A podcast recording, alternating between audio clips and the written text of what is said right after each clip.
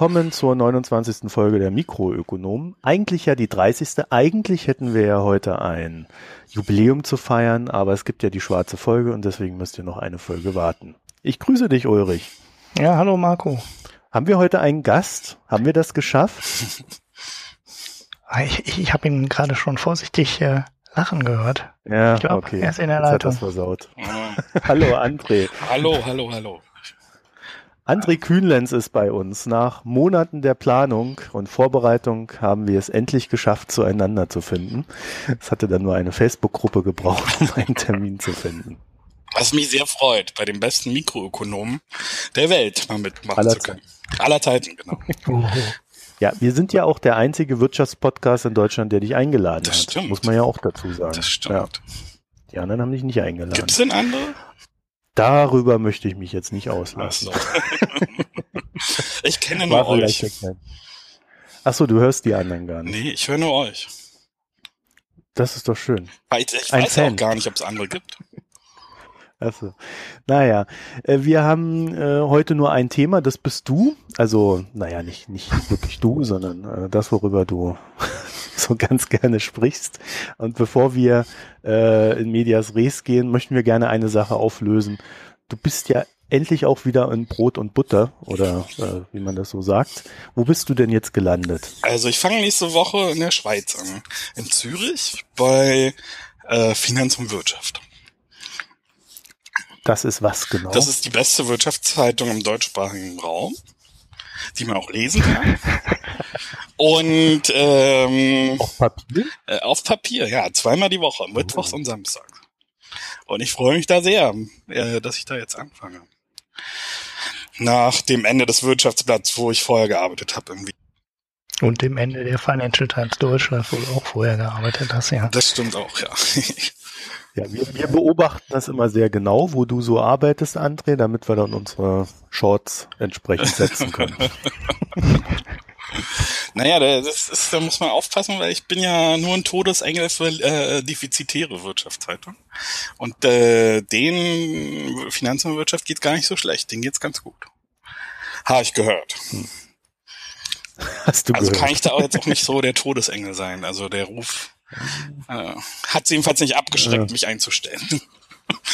Ja, das ist doch sehr schön. Da freuen wir uns sehr.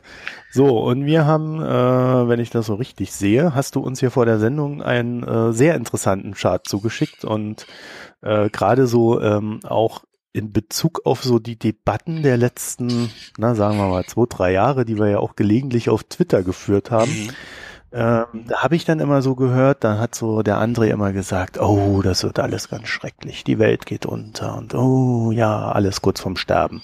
Und dann stellst du uns da hier so einen Chart rein, in dem sehen wir, dass im Euroraum wie auch in der EU 28, ähm, also in dem Wirtschaftsbereich, äh, irgendwie die Arbeitslosenquote nach unten geht. Ja. Sind doch positive Nachrichten, oder nicht? Das stimmt. Also ähm, wir sehen hier jetzt, dass ähm, die Eurozone äh, endlich mit der Arbeitslosenquote unter das Niveau gerutscht ist von 2011. Wenn wir uns erinnern, 2011 fingen die ganzen Sparprogramme an, was die Wirtschaftskrise oder die Finanzkrise dann erstmal richtig im Euroraum zum Auslösen gebracht hat. Und ähm, seitdem Herr Draghi 2012 äh, den berühmten Satz losgelassen hat, dass er alles tun würde, um den Euro zu retten. Und seitdem die Regierungen angefangen haben, nicht mehr so stark oder so verschärft zu sparen, erleben wir so einen kleinen Aufschwung im Euroland. Natürlich auch äh, verbunden ähm, mit dem Quantitative Easing Programm der EZB. Und man natürlich nicht weiß, inwieweit das dann wirklich geholfen hat. Aber beachtlich ist schon, dass jetzt die Arbeitslosenquote erstmals unter das Niveau von 2011 gesunken ist. Im Euroraum. Mhm. Also, also wenn ich das richtig sehe, dann ist dieser Trend aber schon 2013 losgegangen. Genau, ne? Also ja. Ende 2012 da das, das hoch gehabt. Mhm. Und seitdem geht so kontinuierlich nach unten. Da könnte man ja fast schon sagen, also das sind ja dann, das sind ja fast schon vier Jahre, die das jetzt äh, peu à peu besser mhm. läuft. Zumindestens, wenn man ja. auf die Arbeitslosenquote guckt. Also die Arbeitslosenquote ist ja immer Also eine Verhältniszahl, da können natürlich auch Arbeitslose rausfallen, wenn die sich halt nicht mehr melden.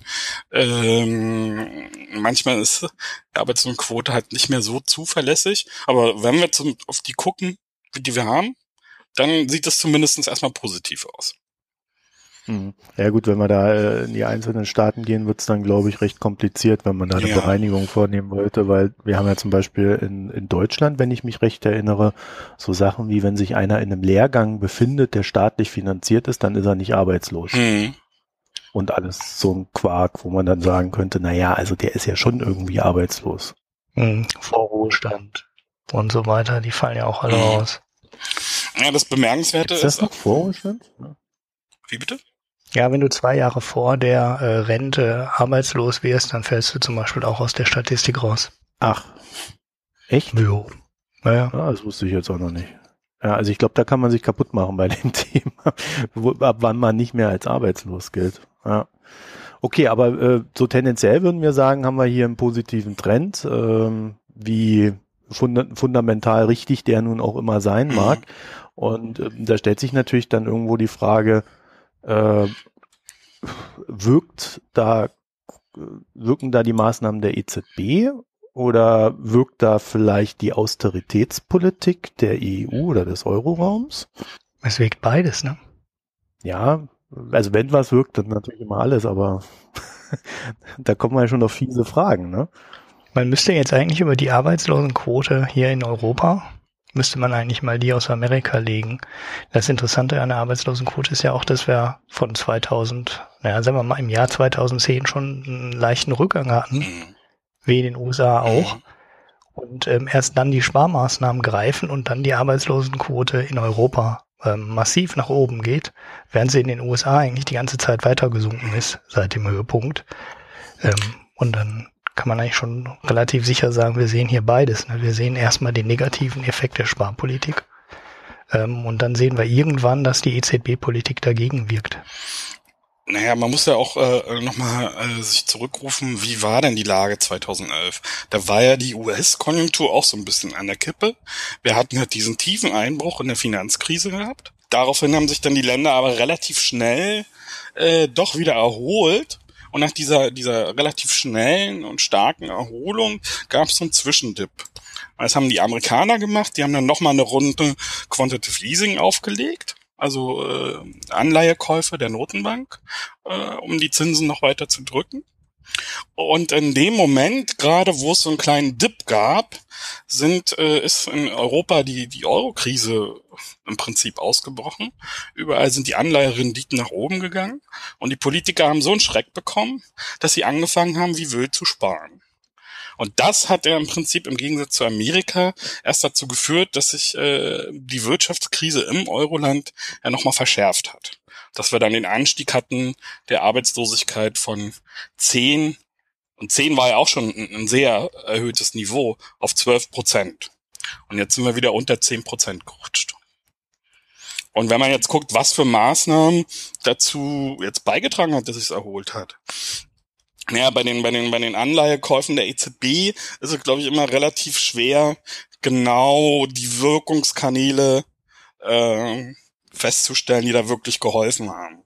Also es hat natürlich den Euro geschwächt, was äh, den Exporteuren natürlich im Euroraum geholfen hat. Aber ob es jetzt äh, direkt messbare Effekte gab, wird wahrscheinlich schwierig festzustellen sein. Was aber Fakt ist, dass diese Erholung im Prinzip dann eingesetzt hat, als äh, Draghi, wie schon gesagt, äh, diese Äußerung gemacht hat, dass er alles unternehmen würde, um den Euro zu retten was ja dann zu einem enormen Vertrauensschub geführt hat. Auf einmal wurden Anleihen aus den Peripherieländern halt nicht mehr so abgestoßen.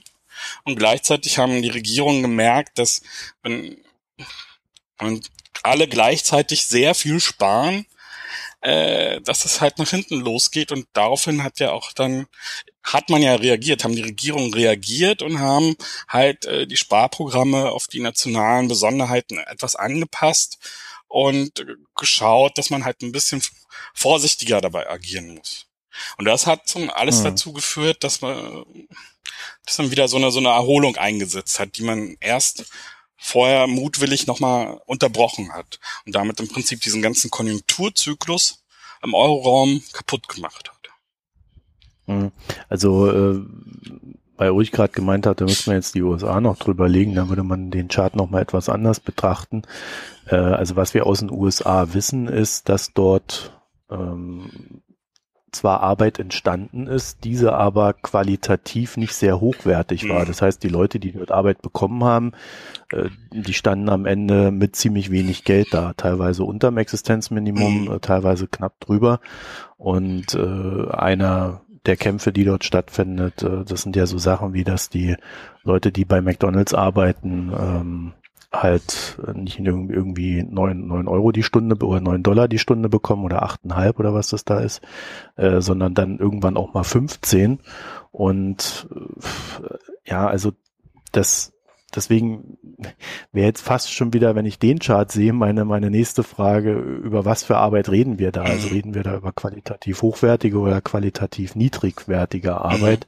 Ähm, weil, weil daraus ergeben sich ja dann auch schon wieder die nächsten sozialen Probleme, zumindest für Europa, weil wir ja unsere Sozialsysteme äh, über eigentlich ja qualitativ hochwertige Arbeit finanzieren.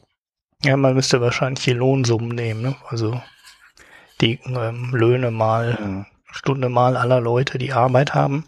Dann hast du auch die ganzen Effekte von Teilzeitarbeit rausgerechnet und ähm, Niedriglohn, also wenn die, wenn jetzt die Jobs nur im Niedriglohnsektor entstanden sind, dann siehst du das dann halt auch, weil dann steigt die Lohnsumme halt viel schwächer, als sie steigen, als äh, die Arbeitslosenquote das dann mhm.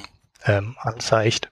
Na, wie gesagt, bei der Arbeitslosenquote ist natürlich immer noch der Effekt drin, dass Leute aus der Statistik rausfallen.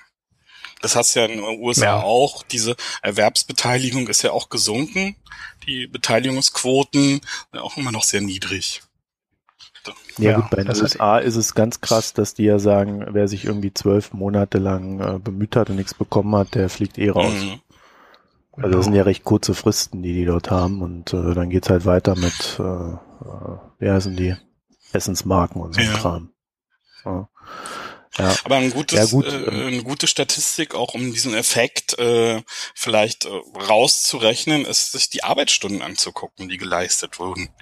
Ähm, jetzt auch hat, hat mal kurz, oder hatte ich jetzt in den letzten Tagen so eine Diskussion mit ein paar Leuten von der Agenda Austria auf Twitter, ähm, wo wir genau um so eine Fragen, äh, wo es genau um so eine Fragen gehandelt hat wie sich das mhm. Arbeitsvolumen in Österreich entwickelt. Da entwickelt sich übrigens auch sehr gut.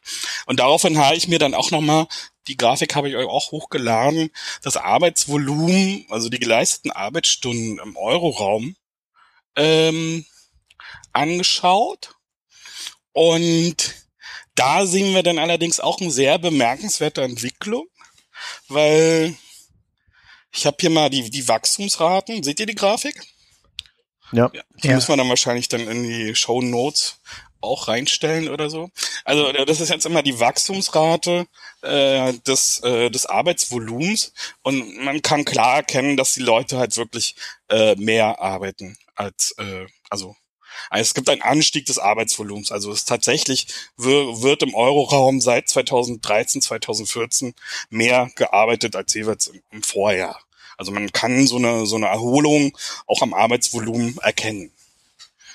Und mhm. wenn wir uns den Charter anschauen, sehen wir auch diesen, diesen tiefen Einbruch seit 2011. Also äh, Euroland hat es ja noch nicht mal geschafft, wirklich aus der Finanzkrise rauszukommen. Und dann kommt nochmal dieser tiefe Einbruch. Und äh, das Arbeitsvolumen sinkt nochmal richtig ordentlich durch diese Austeritätskrise. Und seit also das kann man sehr schön sehen, seit 2000, Mitte 2000 oder seit Anfang 2013 geht's aufwärts. Also erst äh, schrumpft es etwas weniger und dann ab 2014 geht's ordentlich nach oben. Und was? Ja, wobei da steht ohne Deutschland. Ja, Deutschland hat schon eine stabile Wachstumsrate. Ich habe jetzt Deutschland einfach mal rausgenommen, ähm, weil ich das vorher mit äh, äh, Deutschland und Österreich verglichen hat. Also in Deutschland hat eine stabile Wachstumsrate des Arbeitsvolumens, also das merkt man auch am Arbeitsmarkt. Jeden Monat kommen die Arbeitsmarktberichte ja. und also in Deutschland sieht es auf dem Arbeitsmarkt eigentlich äh, noch sehr, sehr gesund aus. Wenn wir jetzt mal so strukturelle Sachen weglassen, aber allein von den Zahlen, die jeden Monat ge gemeldet werden, äh, sieht es eigentlich sehr erfreulich aus. Und deswegen wollte ich ja mir mal angucken, wie sieht's denn im Euroland ohne Deutschland aus. Deswegen habe ich die Zahlen hier mal genommen. Und ich gucke mir dann mal sehr gerne so den den den äh, zwölf Monatstrend an. Und wenn wir jetzt vorher schon drüber geredet haben, dass es eigentlich eine sehr erfreuliche Bewe äh, Entwicklung gibt im Euroraum und die Arbeitslosenquote angucken, können wir jetzt aber doch erkennen, dass so ein bisschen der Höhepunkt der Erholung im Euroraum jetzt vielleicht sogar vorbei ist. Also wir sehen, den zwölf Monatstrend geht jetzt ein bisschen runter. Wenn wir allein die Quartalswerte uns angucken, steigt das Arbeitsvolumen schon nicht mehr so stark, also knapp noch ein Prozent. Und ja, das wird jetzt spannend im nächsten Jahr. Also die Zahlen gehen bis Sommer dieses Jahres, also müssen wir mal gucken, was jetzt im vierten Quartal passiert ist, was in den nächsten Quartalen passiert. Es kann durchaus sein, dass das mit der Erholung, die wir jetzt haben, äh, schnell wieder vorbei sein kann. Also so ein erstes Warnsignal, würde ich mal wieder sagen. Ja. Du hast die Zahlen ja selber aggregiert, ne? Also die Länder einzeln. Kannst du sagen, woher die Schwäche kommt? Also es ist ja noch keine Schwäche. Nee, ich habe einfach ja, Euroland minus Deutschland gerechnet. Äh, ich habe das Ah, jetzt okay. nicht zusammengezählt. Ich habe das auch kurz vor der Sendung erst gemacht. Also ich habe mir jetzt die einzelnen Länder Oh, die nicht, exklusiv, exklusiv okay. ich habe mir die einzelnen Länder jetzt auch noch nicht äh, im Detail angeguckt. Ich weiß es jetzt nur für Deutschland und Österreich. Deutschland, wie gesagt, sehr stabil. Österreich hat jetzt seit Mitte vergangenen Jahres enorm aufgeholt.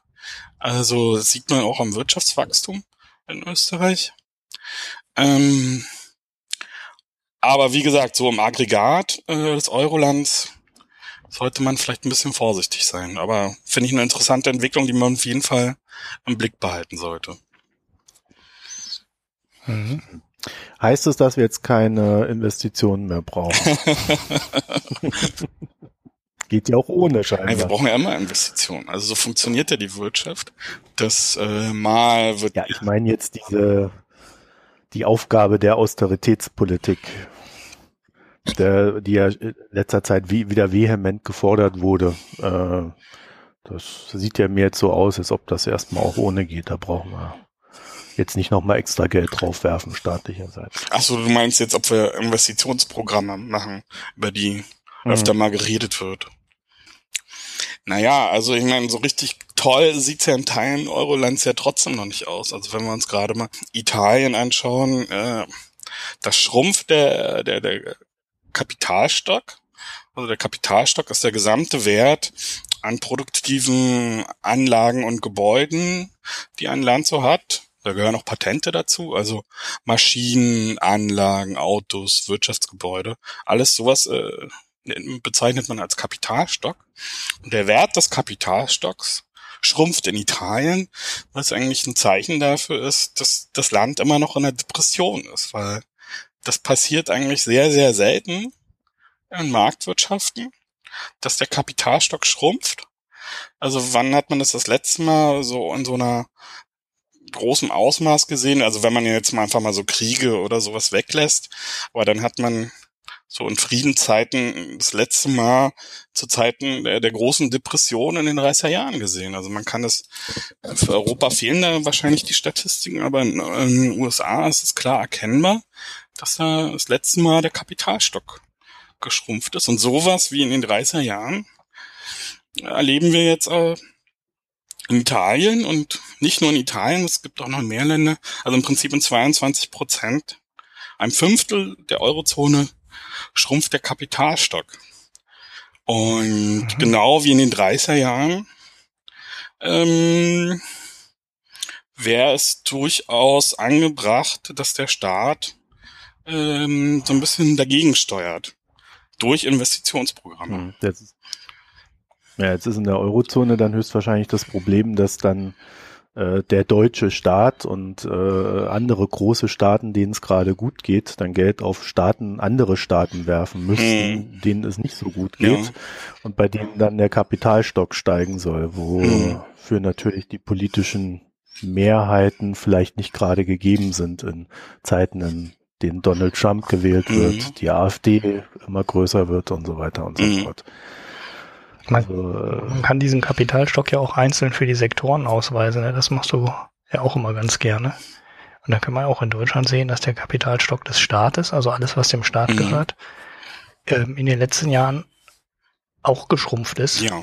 Wenn ich es richtig im Kopf habe. Und jetzt gerade in den letzten Jahr oder in den letzten zwei Jahren, irgendwie sowas um den Dreh, ähm, gerade mal wieder stabil bleibt und vorher selbst im Aufschwung, ähm, im Abschwung sowieso, aber auch im, äh, auch in den ersten Jahren des Aufschwungs der Kapitalstock selbst in Deutschland, also der Kapitalstock des Staats selbst in Deutschland noch gesunken mhm. ist.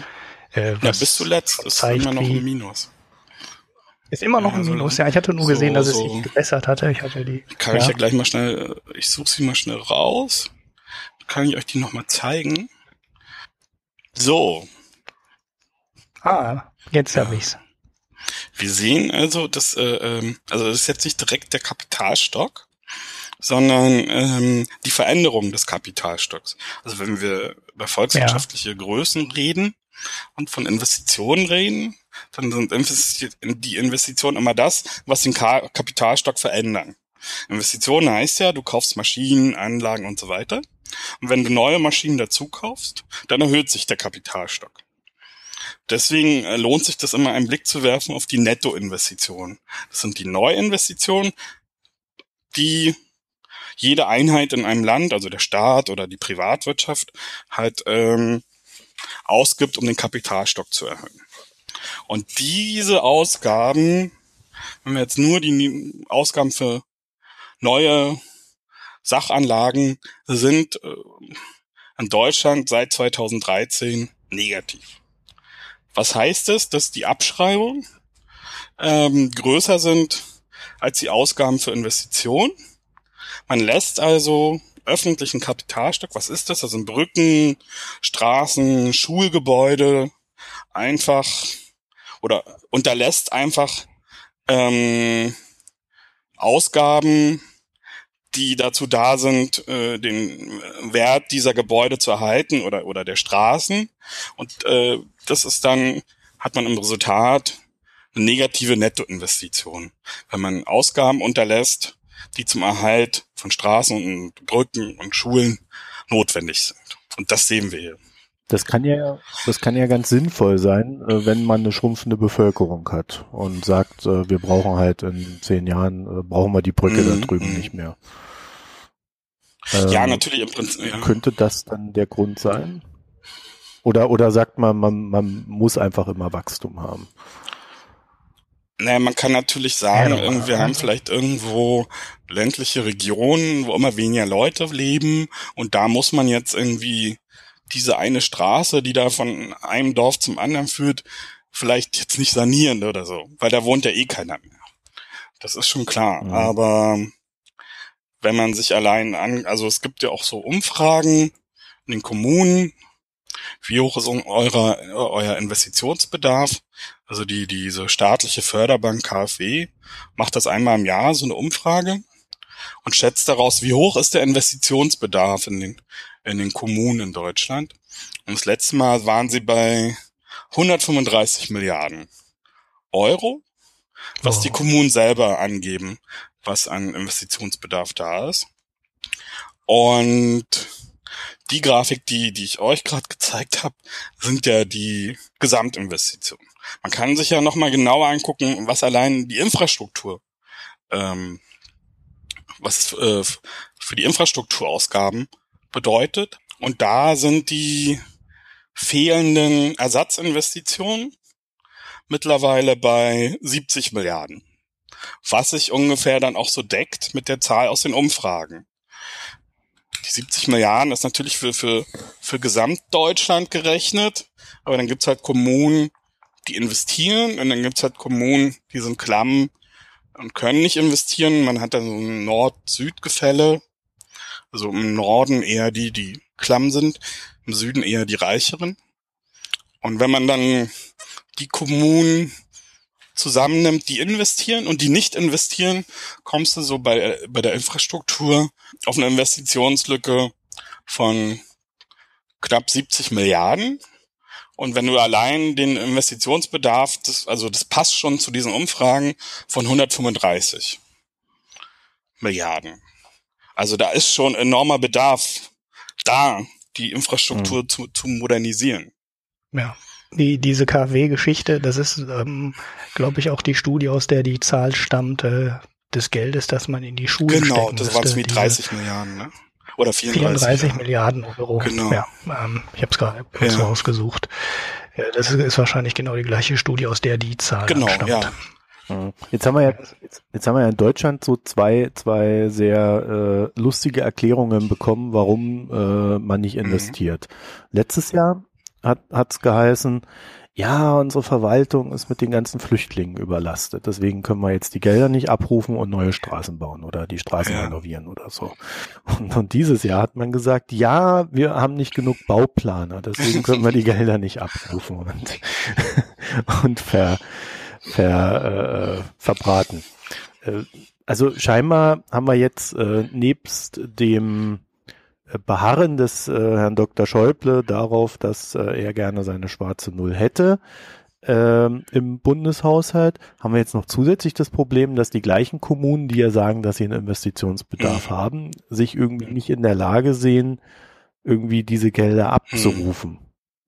Mhm. Ähm, wobei ich mir denke, dass man so einen Bauplaner ja auch einfach mal anstellen könnte. Das Problem wird bloß sein, dass das der Bauplaner ist, den man vor ein paar Jahren rausgeschmissen hat, weil man noch meinte, in den Kommunen Geld en masse mhm. sparen zu müssen. Äh, also, aber da, da, da hat ja der Eckhead, ja fast gar nicht mehr hat der Eckhead doch neulich mal so einen Zeitungsartikel auf Twitter gepostet, ne? Das war irgendwo im Ruhrgebiet. Ja, das war hier aus Oberhausen. Ja, wo ja. die aus äh, aus dem Hochbauamt von 34 Leuten, also von 34 Ingenieuren auf vier runtergegangen sind oder von 31 mhm. auf vier. Das heißt, die Städte haben hier wirklich unter dem Spardruck, den ja hier die ganzen Pleitestädte im Ruhrgebiet alle haben, ähm, massiv ihre Kapazitäten runtergefahren, weil sie durften eh kein Geld ausgeben. Was sollen die dann 30 Mann beschäftigen, ähm, die neue Schulen und Straßen und weiß ich nicht was äh, planen und mhm. organisieren, ähm, wenn sie das Geld sowieso nicht haben? Ähm, und dann nützt, äh, nützt es auch nichts, wenn man auf einmal aus Berlin entscheidet, hey, wir geben jetzt mal hier fünf Milliarden oder zehn Milliarden oder was weiß ich, 30 Milliarden über fünf Jahre frei. Ähm, in den Kommunen sitzen da wirklich teilweise keine Leute mehr, die das ja. Geld ausgeben dürfen. Das muss halt alles abgenommen werden, das muss alles geplant werden, priorisiert werden und, und, und. Ähm, wenn man böse ist, kann man dahinter einen neoliberalen Masterplan vermuten. Ne, den Staat einfach so weit runterfahren, bis er nicht mehr handlungsfähig ist. Naja, man hat ja das Problem ja erkannt. Ne? Also das ist ja jetzt nicht so, dass das irgendwie nur unter Spezialisten oder irgendwie äh, diskutiert wird. Also diese Zahlen sind auch der großen Koalition bekannt, also eigentlich jedem Politiker. Und ja. Also so ganz kaputt kann es ja auch noch nicht sein. Als das Konjunkturprogramm, äh, Konjunkturpaket 2 kam, ähm, hat das doch eine ganze Menge Geld ähm, bewegt. Also das, was halt schnell ging, war die Abwrackprämie für die Autos, die dann die äh, Automobilwirtschaft über Wasser gehalten hat in Deutschland. Ähm, die ganzen Planungsgeschichten äh, für energetische Sanierung war damals ein ganz großes äh, Stichwort. Äh, die dauert ein bisschen länger, bis die losgelegt haben, aber sie haben losgelegt. Also ich habe hier überall Gebäude gesehen und Schulen gesehen, die dann halt mit äh, Wärmedämmung und neuen Fenstern versehen wurde. Und äh, kenne auch so ein paar Handwerker, die auch gesagt haben, da wurde wirklich Geld ähm, in die Hand genommen und das ging auch relativ fix. Also es ist jetzt nicht so, als könnte der Staat über ein Konjunkturprogramm gar nichts mehr machen. Aber ähm, an manchen Stellen sind die Kapazitäten echt schon, echt schon beschränkt. Ja, das sagt ja der Herr Schäuble äh, auch. Also oder oder die Leute aus dem Finanzministerium. Äh, die stellen zwar Geld zur Verfügung, also was haben sie jetzt nochmal beschlossen? Fünf Milliarden erhöht oder die genauen Zahlen habe ich jetzt nicht im Kopf. Ich meine, das ist immer noch ein Klacks zu dem, was man als, als Investitionsbedarf hat. Aber sie haben zumindest das Geld oder ein paar Milliarden zur Verfügung gestellt. Und die Milliarden werden aber nicht abgerufen im Finanzministerium. Also da, darüber reden sie ja selber. Und äh, ähm, versuchen das irgendwie abzubauen, diesen, diesen Engpass. Aber dann kommt man natürlich ja, zu dem Problem, dass man halt in den Kommunen, wie, wie der Eckert sagt, äh, natürlich dann halt Leute braucht, die auch planen. Ja. ja, genau. Also das Einzige, was ihnen bisher eingefallen ist, das Problem zu beheben, ist, dass sie einfach die Laufzeit der Gelder ausweiten. Genau, genau. Ja, äh, was äh, ist ja ganz nett. Äh, Auf der anderen Seite äh, haben wir deutschlandweit halt so, so Sachen wie verfallende mhm. Brücken, äh, Eisenbahnbrücken, bei äh, denen wir das Problem haben. Ich meine, jeder kennt die Bahn. Äh, wenn, wenn irgendwo mal so eine Brücke kaputt ist, mhm. ist äh, und gesperrt werden muss, dann fährst du einen riesen Umweg. Ja, du kannst ja halt Schienen auch nicht unbedingt immer doppelt bauen.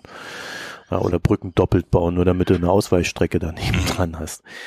Ähm, also es, ich glaube, es besteht schon, also wenn wir das jetzt mal auf Deutschland beschränken, äh, innerhalb Deutschlands schon an sehr verschiedenen Stellen ein sehr großer Investitionsbedarf, der allein über den Bund geregelt werden könnte. Mhm. Ja. Ähm, die zweite Schiene wären, wären dann die Kommunen. Und äh, da haben wir vielleicht auch so ein bisschen so das Problem der Asymmetrie, dass du halt Geld für jede Kommune zu, zur Verfügung stellst, aber äh, am Ende äh, vielleicht nicht jede Kommune Geld bekommen sollte, weil die eine schrumpft, äh, die, die andere wächst mhm. und momentan scheint mir, wäre das Geld vor allen Dingen in den Städten auch ganz gut aufgehoben, äh, wenn man mal so in Richtung Mietpreissenkung und ähnliches mhm. denkt. Also da, da müssen ja auch äh, staatliche Bauprojekte wieder mehr her, die auch Wohnraum schaffen oder sonstiges äh, oder so zumindest das garantierte Sozialwohnungen entstehen, die ja dann auch immer teilweise subventioniert sind. Also da, da scheint mir schon von der Herangehensweise äh, in Deutschland, da scheint mir schon das Defizit zu bestehen. Ne? Also äh, da müssten wir vielleicht auch mal mit jemandem vom Finanzamt reden, der, der uns erklärt, wie diese Gelder verteilt mhm. werden. Ne? Dann könnten wir da auch noch mal etwas tiefer reinblicken.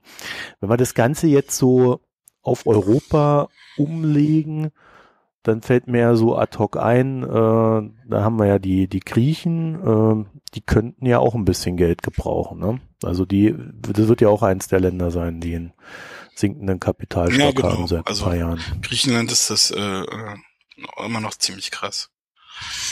Ich, ich wäre überzeugt, ja. wenn man da ein Investitionsprogramm von 30 Milliarden auflegen würde, so als europäisches Solidaritätsprojekt. Äh, ich meine, das sind ja dann fast 10 Prozent äh, des BIPs da in, in, in Griechenland.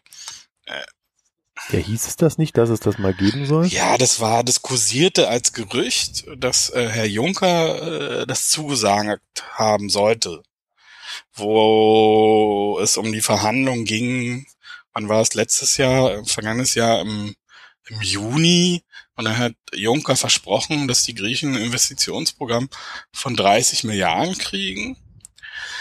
Also ich weiß jetzt nicht, ob er es wirklich gesagt hat, in welchem Zusammenhang. Am Ende hat dann, als diese ganzen dramatischen Gipfel um Griechenland vorbei waren, sich die EU-Kommission tatsächlich hingestellt und hat gesagt, ja, wir geben den Griechen jetzt 35 äh, Milliarden. Nur äh, waren das jetzt äh, nicht 30 Milliarden neues Geld, sondern Gelder, die sowieso schon verplant waren oder vorgesehen waren, äh, aus den EU-Fonds, die Griechenland ja. eh bekommen hat. Also das bekommen ja alle Länder da in Osteuropa, bekommen ja aus den Fonds da ziemlich viel Geld zum Investieren. Das haben die einfach hochgerechnet. Nein, das war einfach die, die Summe, die eh schon geplant war für die Griechen, haben sie einfach deklariert als Hilfe. Also sie haben so ein bisschen ein paar Fristen verändert, dass man da ein paar Milliarden vorziehen kann oder so, aber an der Summe an sich hat sich gar nichts geändert. Also im Prinzip hat Euro, hat, hat der Euroraum und die EU den Griechen fast gar nichts geholfen. Das ist schwör da gab es auch, glaube ich, ja auch irgendwas mit Bürgschaft. Ne? Ähm, ich habe da aus der EU so mal so ein paar äh, Pressemitteilungen gesehen, bin aber nie in die Details gegangen, weil ich das am Anfang schon nicht genau verstanden habe, was die da jetzt eigentlich machen, weil äh, das, was die gemacht haben, hatte mit dem, was die vorher erzählt haben, eigentlich ziemlich wenig zu tun, weil sie haben halt eine große Investitionssumme mhm. genannt, ähm, aber wie üblich in der EU wollten sie das so weit wie möglich abwickeln, ohne neues Geld in die Hand zu nehmen. Das heißt, äh, die Summe musste möglichst hoch sein. Und dann hat man halt äh, ja, ja, genau. Ähm, und da ging es, glaube ich, äh, auch nur um äh, Bürgschaften irgendwie, wo halt ähm, Sachen so kofinanziert ja. werden, irgendwie von der Europäischen Entwicklungsbank. Ich weiß gar nicht genau, ähm, wer die Quelle da ist dahinter. Und ähm, ja, wie viel dann von den Investitionen wirklich ähm, zusätzlich sind, also wie viel wirklich neue Investitionen sind und wie viel man einfach nur darüber abgewickelt hat, weil das für die Kreditgeber dann halt äh, sicherer ist, weiß man auch nicht. Und dann gibt's dann halt auch wieder große nach äh, große Pressemitteilungen, dass man jetzt unfassbar viel Geld in Bewegung ja. gesetzt hat. Und äh, ja, 90 oder 95 Prozent davon werden wahrscheinlich auch völlig ohne irgendwelche Hilfen. Ja, ja genau, das ist ja das Problem bei diesem äh, Juncker-Fonds, dass es werden zwar irgendwelche Projekte gefördert oder kofinanziert von, von der EU oder von, den, von der Entwicklungsbank, ähm, aber das können auch ganz genau Projekte sein, die eh schon geplant waren oder die eh auch passiert werden ohne den Juncker-Fonds. Und wenn man so nur ganz grob sich die Investitionen in Europa anschaut, also da, da merkt man überhaupt keinen Effekt. Also das ja. äh, sieht man einfach nicht. Gut, da müsste man jetzt wirklich ins Detail gehen und untersuchen und es gibt da auch, glaube ich, parlamentarische Gruppen, die das auch untersuchen im Euro Europaparlament. Äh, klar müsste man das noch, aber es ist natürlich auch schwierig zu untersuchen, aber also ich würde sagen, wenn man sich einfach so auf makroökonomischer Ebene die Zahlen anguckt, äh, ist von einem Investitionsboom im Euroland wirklich äh, nichts zu spüren. Also es geht zwar teilweise nach oben, was wir vorhin schon gesagt haben, äh, die Arbeitslosigkeit sinkt und es geht teilweise nach oben, aber ein richtiger Boom oder Konjunkturboom, Hochkonjunktur, Überhitzung, äh, davon sind wir noch immer meilenweit entfernt. Ja, vor allem ähm, ist, glaube ich, in den kritischen Ländern äh, von dem Investitionsboom überhaupt nicht zu merken. Mhm. Ich kenne jetzt auch die gesamtvolkswirtschaftlichen Zahlen aus Griechenland nicht. Ähm, eine Sache, die ich mir relativ regelmäßig anschaue aus Griechenland, sind die Bauinvestitionen. Mhm. Und die sind einfach desaströs. Also da ist so, ähm, das ist eine Stabilisierung, sieht man da jetzt mal.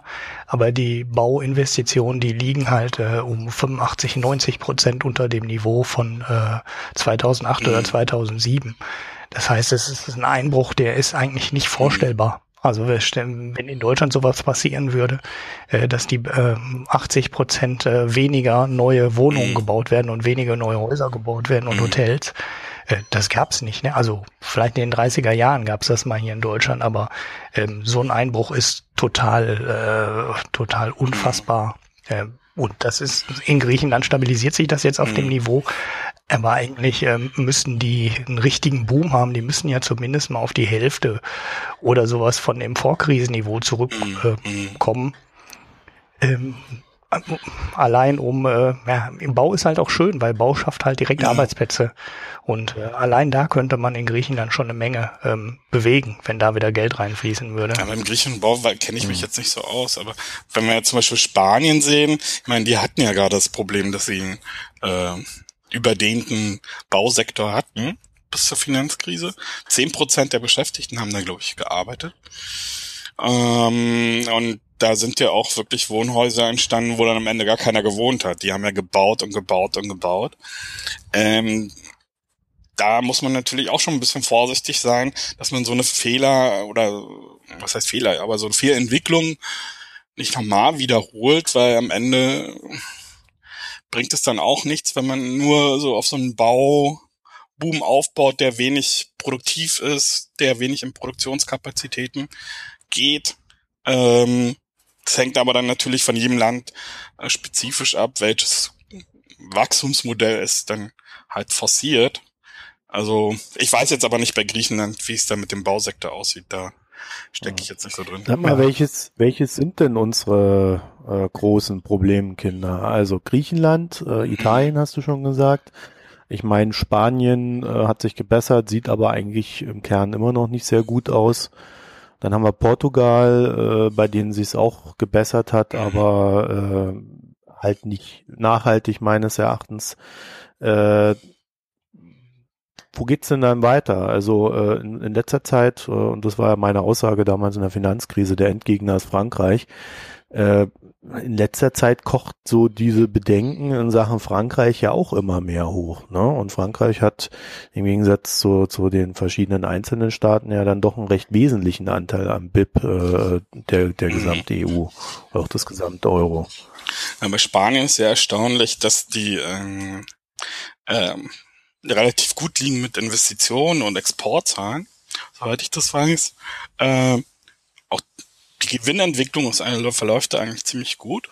Nur auf dem Arbeitsmarkt kommt es halt nicht wirklich an. Also sie haben immer noch sehr, sehr hohe Arbeitslosenzahlen, immer noch bei 20 Prozent, glaube ich. Und ähm, die haben trotzdem es da an, an BIP-Wachstum und so weiter eigentlich alles ganz gut aussieht. Und beim Sozialen hat sich da kaum was verbessert im Arbeitsmarkt. Dann haben wir natürlich Italien, schon geredet, äh, schrumpfender Kapitalstock der Privatwirtschaft und auch der öffentlichen Hand. Wir haben jetzt in den letzten Jahren gesehen, dass es etwas weniger schrumpft. Und wenn irgendwas weniger schrumpft, bedeutet das im BIP-Zahlen dann meistens schon ein paar Wachstumsraten. Das ist eigentlich das, was wir gerade in Italien sehen.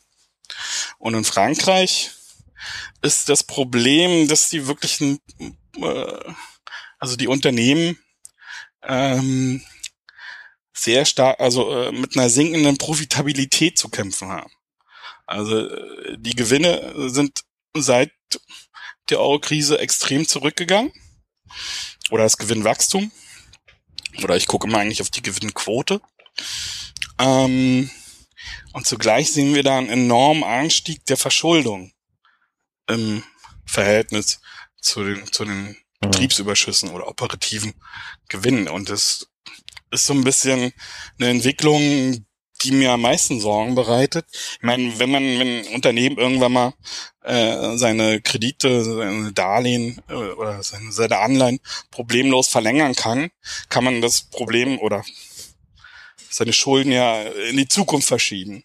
Aber vielleicht kommt dann irgendwann mal der Punkt, wo dann, wenn es mal wieder eine Rezession gibt, dann nicht mehr so einfach ist. Und die Schulden machen mittlerweile schon, habe ich mal so ausgerechnet, äh, das 16-fache der operativen Gewinne aus. Und das ist äh, in Frankreich. Frankreich. Das ist schon erschreckend. Hast du einen Vergleich zu Deutschland oder zur EU? Deutschland ist irgendwie bei, warte mal. So, Deutschland ist bei, die haben ja, Deutschland hat ja Anfang des Jahrtausends schön Schulden abgebaut, die Unternehmen. Ist jetzt bei Kreditbestand zur operativen 400 Prozent, also das Vierfache. Also alles also noch verkraftbar. Ähm, EU selber ist bei. Also vierfach heißt dann, wenn die Unternehmen, wenn die Unternehmen alle Schulden, wenn die ihren gesamten Gesehen, äh, Gewinn verwenden würden, um die Schulden zurückzuzahlen, brauchen genau. die vier Jahre dafür. Und in äh, Frankreich 16, waren es 16. Genau. EU-weit ist es äh, oh. 900 Prozent, also das Neunfache. In Amerika ist es ungefähr so beim, bei, ist es weniger bei, bei 600 Prozent. Ist, Was ja. ist denn da eine kritische Zahl? Äh, das äh, lässt sich, glaube ich, äh, an den Zahlen irgendwie, weiß ich nicht. Das kann man. Weil, was man ja nicht vergessen darf, normalerweise ist ein Unternehmen ja auf Wachstum ja. ausgelegt. Das heißt, wenn wir jetzt sagen, aus aktueller Sicht äh, sind 16 Jahre, äh, wenn du damit äh, noch ein bisschen Wachstum aufrechnest, sind es auf einmal neun. Mhm. Ne? Also an, an, an, anhand dieser Gewinnverhältnis, also Schulden zu Gewinn, äh, ist, glaube ich, schwierig, da eine kritische Masse. Das hängt auch immer von Land zu Land ab. Das äh, äh, sind halt äh, wo da so eine, so eine kritische Schwelle ist. Weil was sind die Länder gewöhnt, was sind die mhm. Banken gewöhnt, den, oder die Investoren, den Unternehmen Gel äh, Geld zu leihen. Also da kann man so äh, mhm. zwischen den Ländern schlecht so eine, so eine, so eine Schwelle ausrechnen. Nur in Frankreich ist das Problem, dieser Verschuldungsgrad hat sich ja verdoppelt. Der war vor der Finanzkrise bei, bei 800 Prozent und ist dann, oder kann ich mal konkret gucken, Moment. Ja, vielleicht mal ein kleiner Einschub für die Hörer, während der André da äh, sucht. Äh, der Finanzmarkt ja. an sich, und das gilt dann natürlich auch für Schulden und Bewertungen, äh, der basiert sehr viel auf Relationen. Und äh, man kann durchaus eine, eine sehr hohe Verschuldung haben, wenn sie dann in Relation zum entsprechenden Gegenwert äh, halbwegs verkraftbar oder vertragbar ist, wo das für die Leute einfach äh, gut aussieht. Und dann kommen natürlich noch so schöne äh, Dinge hinzu wie, ja, Frankreich war schon immer hoch verschuldet, das macht uns alles nichts aus, wenn wir denen Geld leihen. Mhm. Also da, da wirkt dann wirklich der Mensch in seiner Gänze. Mhm. Das wirkt natürlich auch der Zinssatz rein. Ne? Ist nicht, glaube ich, nicht ganz unwichtig, wenn so ein Land wie Frankreich mit einer 16-fachen äh, Verschuldung äh, der Gewinnsumme ähm, in eine Phase von steigenden mhm. Zinsen geht, wird es für so ein Land ähm, ja deutlich früher kritisch, als es für ein Land wird, äh, wo die äh, Schulden halt äh, vergleichsweise niedrig sind. Ja. Ähm, ich glaube, du hattest da auch mal eine Grafik zu gemacht, ne, dass Deutschland oder die deutschen Unternehmen von, ähm, von einem Zinsanstieg im Durchschnitt ähm, nicht mal negativ getroffen werden, sondern äh, sogar profitieren Ach, würden, ja, ja, weil die deutschen Unternehmen, weil die deutschen Unternehmen ähm, mehr Geld auf dem, also eigentlich gar nicht verschuldet sind, sondern sie haben sogar mehr ähm, Geld auf den Konten liegen, als sie an Schulden haben. Das heißt, die gesamtdeutsche Wirtschaft äh, über alles äh, würde vom steigenden äh, Zinsniveau sogar profitieren während das den Franzosen oder der französischen Volkswirtschaft ähm, schnell wehtun würde, weil 16-fache ähm, Faktor 16 ist halt, ist schon hoch. Und wenn dann, äh, wenn dann die Zinsen hochgehen, heißt das halt direkt äh, um relativ schnell steigende Zinsausgaben für die Unternehmen, dann haben sie noch weniger wobei Geld man, zum Investieren. Wobei man in Frankreich ähm, natürlich auch immer sehen muss, dass die Unternehmen da auch sehr viele Finanzwerte haben. Die können das natürlich dann, äh, wenn es kritisch wird, natürlich auch ausgleichen. Ich fand es nur erschreckend, weil ich habe jetzt nochmal die Zahl. Es, es war irgendwie vor der Finanzkrise so das Zehnfache, äh, also 1000 Prozent und ist dann äh, bis 2015 auf äh, 1800, also auf das 18-fache gestiegen und in den letzten Monaten oder in den letzten Zeit halt äh, zurückgegangen, so unter knapp unter, unter das 17-fache, 16-fache. So in Frankreich. Und das finde ich eigentlich eher so das Beunruhigende, dass sich dieser Verschuldungsgrad im Prinzip fast verdoppelt hat. Auf der anderen Seite hast du auch recht, äh, wenn man die Unternehmen als große Gruppe nimmt, es gibt natürlich äh, äh kleinere Unternehmen, mittlere Unternehmen, die sich natürlich nur, also die Verschuldungsgrad haben, die oder die sich Geld leihen bei der Bank und das dann später zurückzahlen und äh, am Finanzmarkt nicht groß rumspekulieren. Und dann gibt's aber auch die größeren Player, die äh, halt äh, schon sehr viel in Finanzgeschäften machen. Und wenn man so alle Unternehmen zusammennimmt in Deutschland, dann stimmt es, dann zahlen die Unternehmen in Deutschland keine Zinsen mehr. Wie gesagt, die kleineren, mittleren werden natürlich weiterhin Zinsen zahlen. Aber wenn man das gegenrechnet mit den größeren Konzernen, unterm Strich kommt keine, kommen keine Zinsen mehr von deutschen Unternehmen. Und da braucht man sich am Ende nicht wundern, warum die Zinsen äh, an den Finanzmärkten auch so niedrig sind. Wenn eine Quelle, die zum Beispiel Zinsen zahlen sollte, traditionell im Kapitalismus, in der Marktwirtschaft, sind halt die Unternehmen, gar keine Zinsen mehr zahlen. Und das ist dann auch schon irgendwie eine gewisse, wie soll man sagen, also wo sich die Marktwirtschaft selbst ein bisschen kaputt macht. Wenn keiner mehr Zinsen zahlt, dann gut, es gibt nun natürlich auch noch andere Länder, wo die Unternehmen noch Zinsen zahlen. Aber Deutschland ist halt jetzt einfach mal so ein krasses Beispiel, dass man so bestimmte Unternehmen so stark in Finanzgeschäften involviert sind, dass sie keine Zinsen mehr zahlen. Aber das ist doch äh, durchaus Absicht äh, in dem Sinne äh, der Wirtschaftsförderung nach der Finanzkrise. Naja, das ist ja so ein Trend, den man eigentlich so seit den 80er Jahren erkennt. Äh, Deregulierung des Finanzmarkts, dass die Unternehmen halt wegbrechende reale Gewinne ausgleichen, indem sie mehr ähm, mit Finanzgeschäften machen. Das ist ja eigentlich so, mhm. was man immer unter diesem Begriff Finanzialisierung äh, ähm, ähm, begreift, dass äh, der Finanzmarkt immer mehr eine Rolle spielt und bestimmte Unternehmen werden immer mehr zu zu Zockerbuden mit angeschlossener naja, Zockerbuden ist vielleicht jetzt übertrieben, aber halt Zockerbuden mit äh, angeschlossener Produktionsabteilung.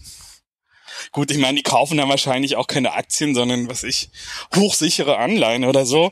Deswegen vielleicht Zockerbuden nicht unbedingt das, das beste, äh, der beste Begriff dafür. Aber sie sind dann halt schon wie eine Versicherung, wie eine Fondsgesellschaft, ein Akteur auf dem Finanzmarkt und versuchen dadurch oder bessern dadurch äh, schon enorm ihre, ihre Geschäftszahlen auf. Und wenn wir. Ja, das kann aber zwei, zwei Gründe mhm. haben, oder? Das, äh, der eine ist doch, äh, dass äh, die Renditen am Finanzmarkt zu hoch sind. Das würde an der Deregulierung liegen. Und das zweite ist, äh, dass die Märkte, in denen produziert wird, nicht mehr ausreichend Renditen hergeben. Das heißt, wir haben real. entwickelte Märkte. Also ja, also ich meine, die, also da die Realwirtschaft, ja, ja, dass dass die ähm, dass die quasi als Markt eigentlich äh, ausgearbeitet ist zurzeit. Ja? Da fehlt irgendwie so die, die große Idee, wie man das Ganze weiterentwickelt, wie man neue Produkte produziert oder äh, erfindet. Das, das ist halt einfach gerade nicht da. Äh, dadurch hast du in der, in der Wirtschaft eigentlich einen Einbruch.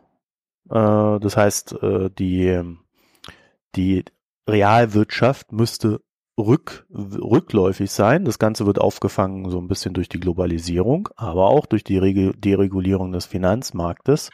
Und das heißt, die Politik hat ja, also ich sag's mal so rum, die Politik hat kein Interesse daran, dass es eine wirtschaftlich negative Entwicklung gibt, auch wenn sie in der Phase, in der wir uns befinden, natürlich wäre.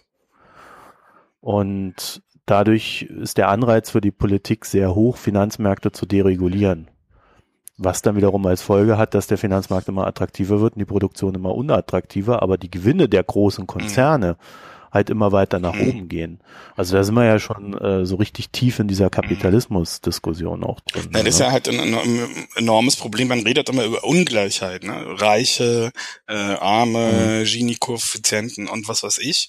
Aber das äh, äh, noch viel größere Problem sind halt auch die Ersparnisse, die bei Unternehmen liegen und dort äh, einfach nur eine, eine Rendite erwarten oder bringen müssen.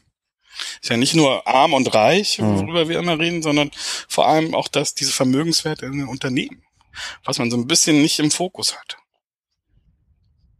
Und aber wenn du meinst jetzt irgendwie, dass die Renditen äh, in der Realwirtschaft gering sind, also ich meine, historisch gesehen äh, hat die natürlich nachgelassen, oder nicht natürlich, aber hat sie so in den letzten Jahrzehnten nach dem Weltkrieg so ganz kontinuierlich nachgelassen, aber die ist immer noch da, also die, die Rentabilität. Also man kann jetzt da verschiedene Messzahlen mhm. bilden im, im Vergleich. Und wenn man so die, einfach zum die gröbste Zahl. Ja, es ging ja um die Relation. Mhm. Es ging ja um die Relation der Rentabilität. Ja. Also wenn ich ein Prozent mit äh, meinem Supermarkt verdienen kann und äh, fünf äh, Prozent am Kapitalmarkt, dann gehe ich an den Kapitalmarkt. Ja, ja. Aber ja, das, also die These, die dahinter stand, war, dass die Politik dieses Ungleichgewicht zwischen Kapitalmarkt und Realwirtschaft durch Deregulierung erzeugt hat, weil sie wirtschaftlichen Abschwung auffangen wollte. Hm. Das war jetzt die These. Na, ich glaube eher, dass äh, äh die Rentabilität in der Realwirtschaft ähm, über die Jahrzehnte so langsam nachgelassen hat äh, gerade so seit mhm. den 70er Jahren so ein bisschen. Aber wenn man sich das anguckt, äh, man kann ja verschiedene äh, Verhältniszahlen bilden. Man kann die Profite nehmen im Verhältnis zu Umsatz zu irgendwas. Nimmt man, ich habe das mal für Amerika gemacht, muss man mal gucken, äh, vorsichtig sein, aber äh, grob scheint es zu stimmen. Also Gewinnsumme im Verhältnis zum Kapitalstock. Also alles, was du jemals investiert hast, also die Amerikaner in ihre Unternehmen, also seit sonst wann, was immer wieder ersetzt wurde. Dieses Verhältnis, also das ist im Prinzip die Profitrate, liegt irgendwie bei neun Prozent, mhm. bei, bei zehn Prozent. Und ich meine, das meiste Geld kannst du immer noch machen, die Unternehmen halt wirklich in der Realwirtschaft. Und dazu wollen sie halt noch mehr verdienen.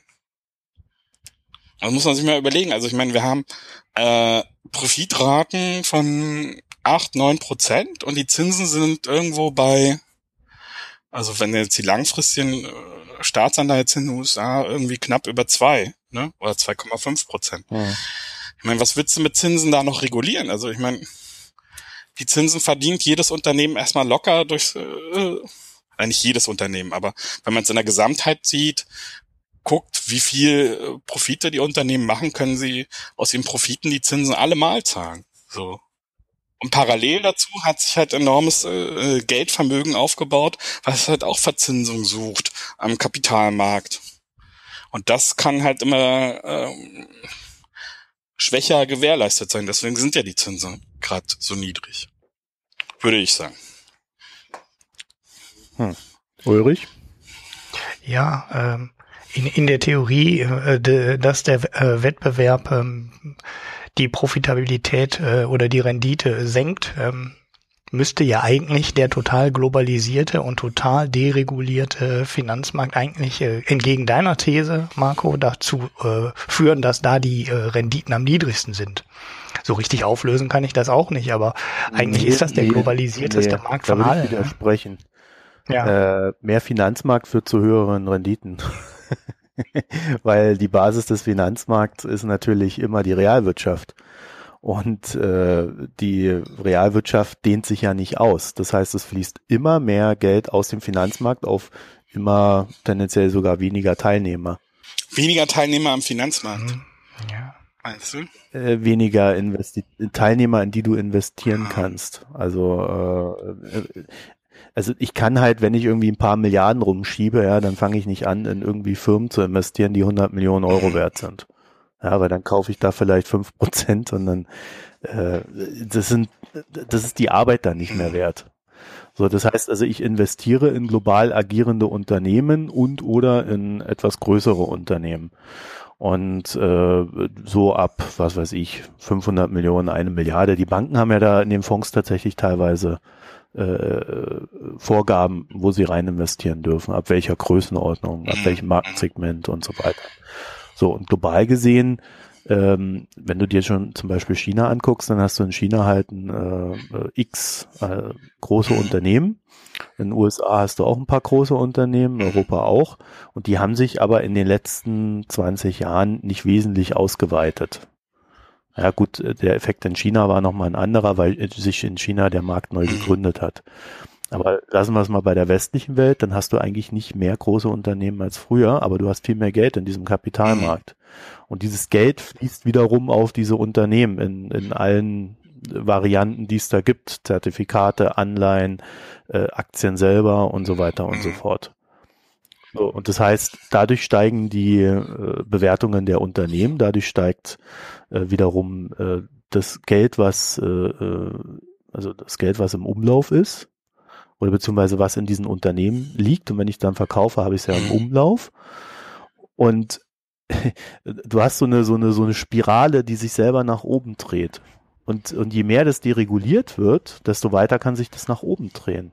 Also wenn, wenn, wenn wir über so, so Sachen wie, wie, wie, wie viel Prozent des Eigenkapitals darf eine Bank äh, verleihen oder äh, in den Markt reinhauen reden, dann reden wir halt auch immer darüber, wie viel Geld ist im Kapitalmarkt vorhanden, um die Bewertungen nach oben zu treiben. Mhm.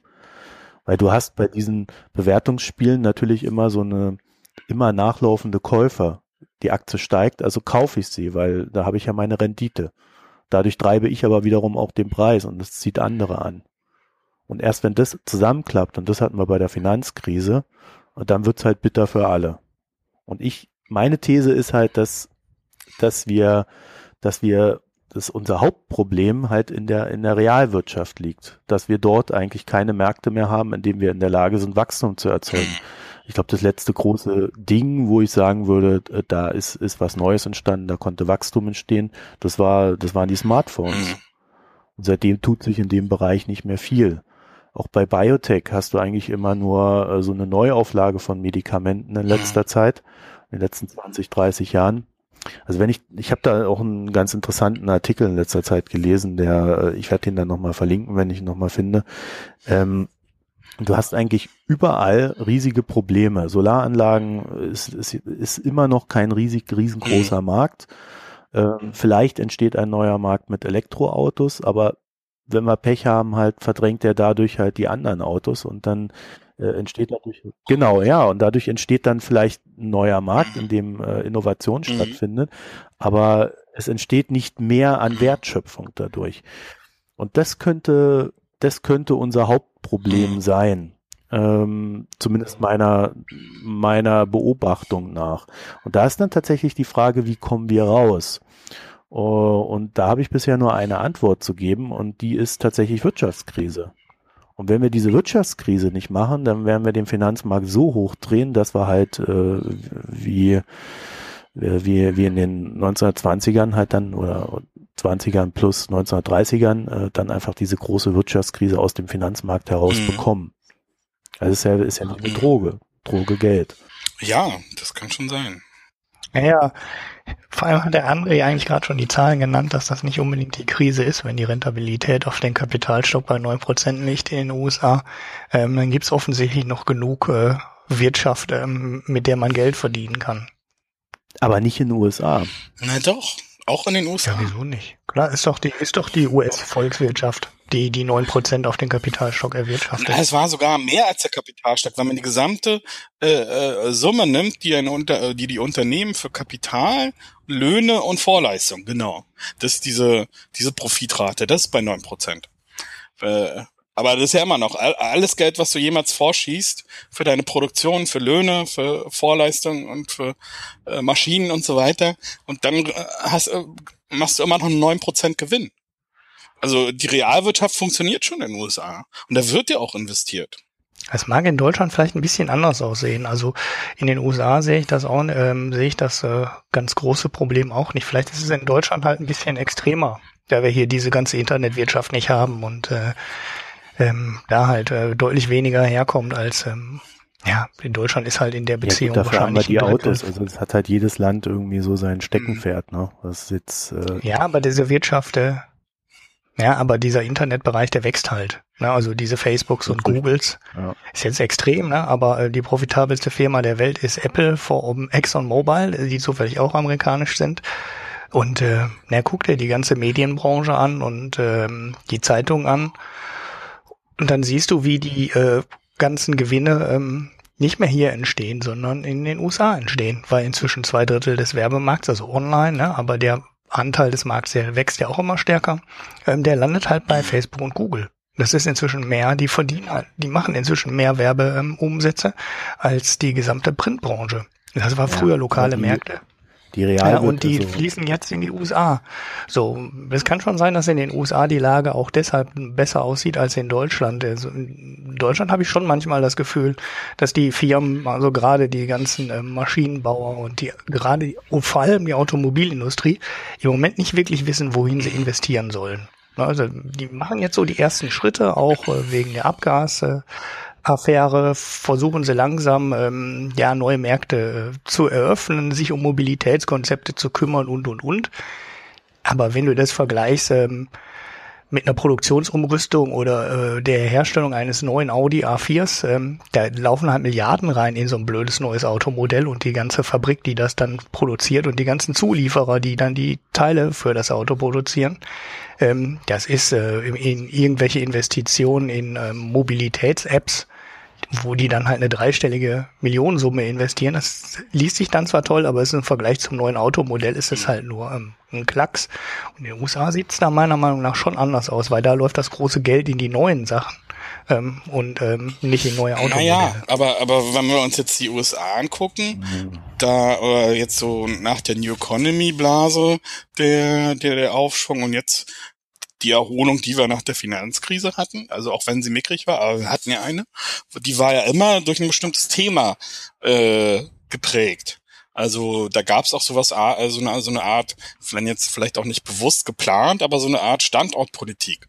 Äh, die Weichen für den Immobilienboom hat man schon vor der äh, New Economy äh, Blase gelegt, dass es dann äh, halt das bestimmende Thema in den USA war nach der New Economy und nach der Finanzkrise war es halt diese ganze äh, Schiefergas-Boom. Da ist ja enorm viel investiert worden. Und das hat dann irgendwie die Kosten in der Industrie gedrückt, weil es auf einmal die Gaspreise, die Elektrizität, äh, die Strompreise runtergingen. Und das hat den Amerikanern wieder so einen Schwung gebracht. Also die hatten in, in den letzten beiden Zyklen, oder dem Zyklus, den wir jetzt noch immer haben, immer eine bestimmte Geschichte am Laufen, die im Prinzip so die Triebkraft war für die Gesamtwirtschaft. Also ich weiß jetzt nicht, ob da die Apples äh, und, und wie sie alle heißen, da die großen, also die mögen zwar hohe Profite machen und so weiter, aber ob die wirklich jetzt so die Triebkraft waren in den USA.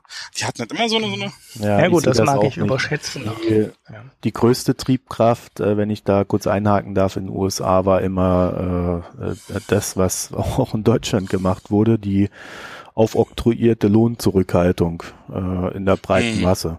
Also das, was in Deutschland ja so als großes Gewerkschaftsding dann noch verkauft worden ist teilweise, wenn wir also in die 2005er Zeit zurückdenken, äh, mittlerweile ist das ja auch wieder anders. Äh, das hast du in den USA in der breiten Masse ja auch, dass äh, die Löhne für den ja, Anführungszeichen normalen Menschen ja eher rückläufig äh, bis stagnierend. Aber das hast du ja in den USA schon seit 30 ja, da Jahren. haben sich die Unternehmen die Gewinne Ohne das jetzt schön zurückzureden. Ja, du, eben, du hast ja seit den 70er ja. Jahren stagnierende Realeinkommen für die unteren. Ja, das meine ich doch. Ja, das heißt, du hast, äh, das heißt, die Unternehmen haben sich dort die Rendite hergeholt. Und dadurch, dass sich die Leute verschuldet haben. Ja. So, und da, deswegen bin ich da halt nicht so ganz bei euch, wenn ihr sagt, äh, oder, oder, oder wenn, wenn Ulrich sagt, äh, die, die Unternehmen in den USA, die verdienen ja gut. Also ich sehe da schon so ein paar Faktoren am Werk, dass äh, es eben nicht aus einem funktionierenden Markt kommt, sondern äh, es ist ein dysfunktionaler Markt.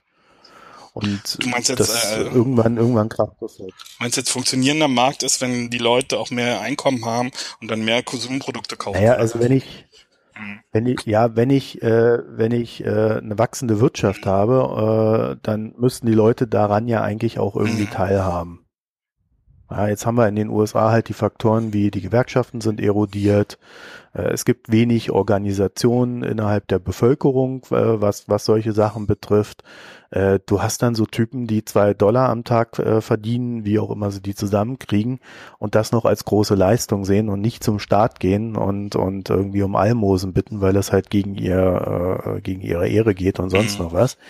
Ja, also äh, das ist schon ein krasses Land, aber im, in, in der breiten Masse äh, haben die U in den USA die Leute halt nicht mehr verdient in den letzten 30 Mhm. Jahren, während die Wirtschaft gewachsen ist. Das heißt, du hast sehr punktuelle Sachen. Silicon Valley, ja, äh, wenn du wenn du da, wenn du, wenn du dir diese Gegend anguckst, dann ist es halt so, äh, dann kommen die Milliardäre aus dem Silicon Valley, die sagen, oh, ja, meine Kinder, die müssen auf eine staatliche Schule gehen, dann gehen sie in die staatliche Schule rein, sehen, oh, das ist ja schlimmer als in Berlin, da putzt die Klofrau auch nicht, äh, und dann schmeißen die ihr Geld auf die staatlichen Schulen. So, dann wird dort die Schule besser, aber aus den also von den normalen Bürgern her, die, äh, die, die wir ja hier in der breite Masse haben, könnte sowas nie erfolgen. Und äh, dort, dort siehst du eine erodierende Bildung, dort siehst du eine erodierende Löhne. Äh, vom, von der Kaufkraft reden wir da ja noch gar nicht. Und äh, das halte ich schon, wenn du dir diese Märkte anguckst, ich, ich sehe da in Deutschland so die ersten Indikatoren, dass wir auch in diese Richtung gehen. Ja, also das geht seit 2005 mit Hartz IV. Wir haben äh, seit, es gab ja kurzzeitig diese 1-Euro-Jobs, was ja die größte Schweinerei war. Äh, und nach dem, was ich jetzt so im, im Kopf habe, äh, da wo wir in Deutschland äh, Arbeit schaffen, das ist halt auch zum großen Teil äh, Minijobs, es sind äh, wenig bezahlte Jobs. Wir haben stark steigende Zahlen bei äh, Leuten, die irgendwie aufstocken In müssen, also die, obwohl sie Geld verdienen. Deutschland hat Ja. einen Niedriglohnsektor, äh, 22 Prozent. Das hast du sonst nur in Osteuropa. So weiter du nach Westen Ja, gehst, das ist so, extrem ja, expandiert in den Ja. letzten zehn Jahren. das Ja. so ein bisschen in die Tendenz geht das schon dahin, ja, richtig. Ja, und wenn wir gleichzeitig über steigende Unternehmensgewinne Mhm. reden, äh, da muss man sich ja schon fragen, warum ist das so? Und äh, es ist deswegen so, weil, und das hast du ja vorhin auch gesagt, es eben diese Gewinne nicht mehr aus der Produktion kommen, sondern aus dem Finanzbereich. Und im Finanzbereich kannst du halt mit sehr wenigen Leuten sehr viel Geld bewegen. Und deswegen hast du auch diese Verteilung äh, äh, nach oben des Geldes. Hm, Na, ich glaube, das meiste Geld in den Unternehmen wird immer noch in der Produktion äh, erzielt. Denke ich mal.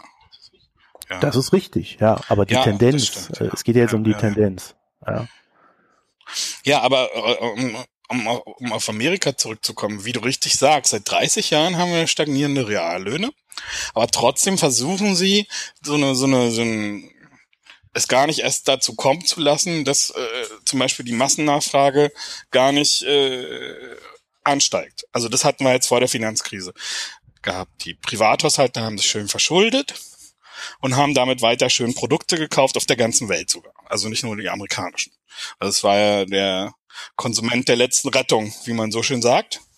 Ähm, also du hast zwar diese, diese gleichbleibende Einkommen gehabt, also die gar nicht gestiegen sind, aber gleichzeitig versucht man auf dieses äh, zu reagieren. Einerseits hat man um die Jahrtausendwende den Immobilienmarkt gefördert, jetzt nach der Finanzkrise halt diesen ganzen Schiefergas und so weiter Boom. Das hat wiederum die Kosten gesenkt und dadurch sind die äh, äh, Gewinne enorm gestiegen. Also was, was hatten wir denn jetzt in den letzten vier Jahren? Wir hatten einen enormen Anstieg der, der Gewinne im Verhältnis zur Lohnsumme. So ein äh, Verhältnis hattest du ja. das letzte Mal in den 70er Jahren, als die Produktivität noch entsprechend war. Jetzt haben wir aber geringere Produktivität und haben einfach nur die Kosten gesenkt. Weil die Amerikaner haben ihre Kosten gesenkt, haben enormen äh, Gewinnanstieg. Also sie reagieren, also äh, jede Volkswirtschaft reagiert halt immer irgendwie, oder zumindest die amerikanische. Aber in Europa reagieren wir überhaupt nicht, habe ich so den Eindruck. Also genau, meinst politisch. So wirtschaftspolitisch. Also in Amerika hat man, glaube ich, die Gesetze geändert, die diesen Schiefergasboom überhaupt erst ermöglicht haben, 2006 oder so. Also man hat im Prinzip vor der Krise schon die ja. Grundlagen gelegt. Für den Immobilienboom war das auch. Bevor die New Economy, äh, New Economy Blase geplatzt ist, hat man da schon die Weichen gestellt. Ähm, was im nächsten Zyklus so die Wachstumsgeschichte sein kann. Und irgendwie in Europa machen wir das halt überhaupt nicht, weil wir irgendwie denken, der Staat muss sich da äh, gar nicht drum kümmern oder weiß ich nicht. Was könnte man denn machen in Europa? Gute Frage, ne? das klingt jetzt aber arg resigniert, ey. Ulrich, wir können Wieso? Naja, wir könnten natürlich eine e- Energiewende machen, ne? wenn ich, wenn ich mal, ein, mal eins meiner Lieblingsthemen äh, auf, auf, den Tisch bringen. Naja, könnte. ich hätte ja jetzt den André gefragt, eher äh, äh, und so eine Boom-and-Bust-Economy ist dann die Lösung? Nein, oder? nein, nein, nein, ich sag ja nicht, dass das die Lösung ist. Ich sag einfach nur, was, was passiert. Also jede Volkswirtschaft und die Regierung, die hm. gesetzliche Rahmenwerke werden verändert, um auf eine schwierige Wirtschaftssituation gefasst zu sein. Und in Amerika hat es dazu geführt, dass äh, man äh, vor der Finanzkrise einen Aufschwung hatte und jetzt halbwegs auch einen Aufschwung. Und die Europäer haben ihren Aufschwung kaputt gemacht. Äh, sag mal, Ulrich, bevor wir zu der Frage gehen, äh, was wir machen können, äh, wäre ja vielleicht eher die Frage zu stellen, wer kann es denn überhaupt tun in Europa? Weil ist das nicht so ein bisschen das Problem, dass wir äh, nicht so einen übergeordneten ja, äh, jetzt hätte ich fast Wirtschaftsguru gesagt, äh, äh, Wirtschaftsminister oder sonst was haben, der, der Dinge in die Wege leiten kann und jeder wurschtelt halt so für sich rum? Ja, sicherlich auch. Also eigentlich könnten die ja uns fragen, ne? hier sind ja drei Wirtschaftsgurus, das ist ja nie groß. ähm, nein, aber ich glaube, in Europa wäre die Nummer auch relativ einfach. Da müsste einfach nur der Schäuble von der Bremse gehen. Ähm, und äh, dann wäre die Mehrheit sofort da für äh, Investitionen, für mehr Investitionen und weniger Sparen. Ich glaube, das wäre auf, also du hast natürlich ähm, aus institutioneller Sicht äh, recht. Es gibt da keinen, der jetzt mal einfach sagen kann, so, jetzt äh, legen wir den Hebel um, weil halt alle wieder ähm, erst mit einverstanden sein müssen.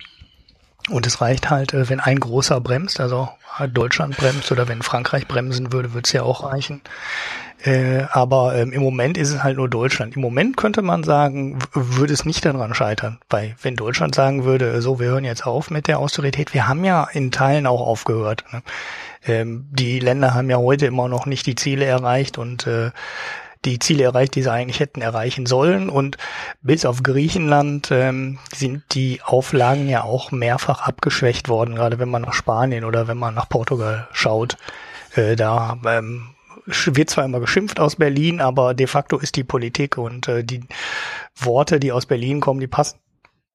Genau, die passen nicht zusammen. Da wird immer du, du, du gesagt und böse, böse, böse und Portugal macht gerade wieder Fehler, aber im Endeffekt wird es dann von Brüssel doch immer wieder akzeptiert und ähm, Portugal muss ja bei weitem nicht so stark sparen, wie man es mal am Anfang äh, geplant hatte.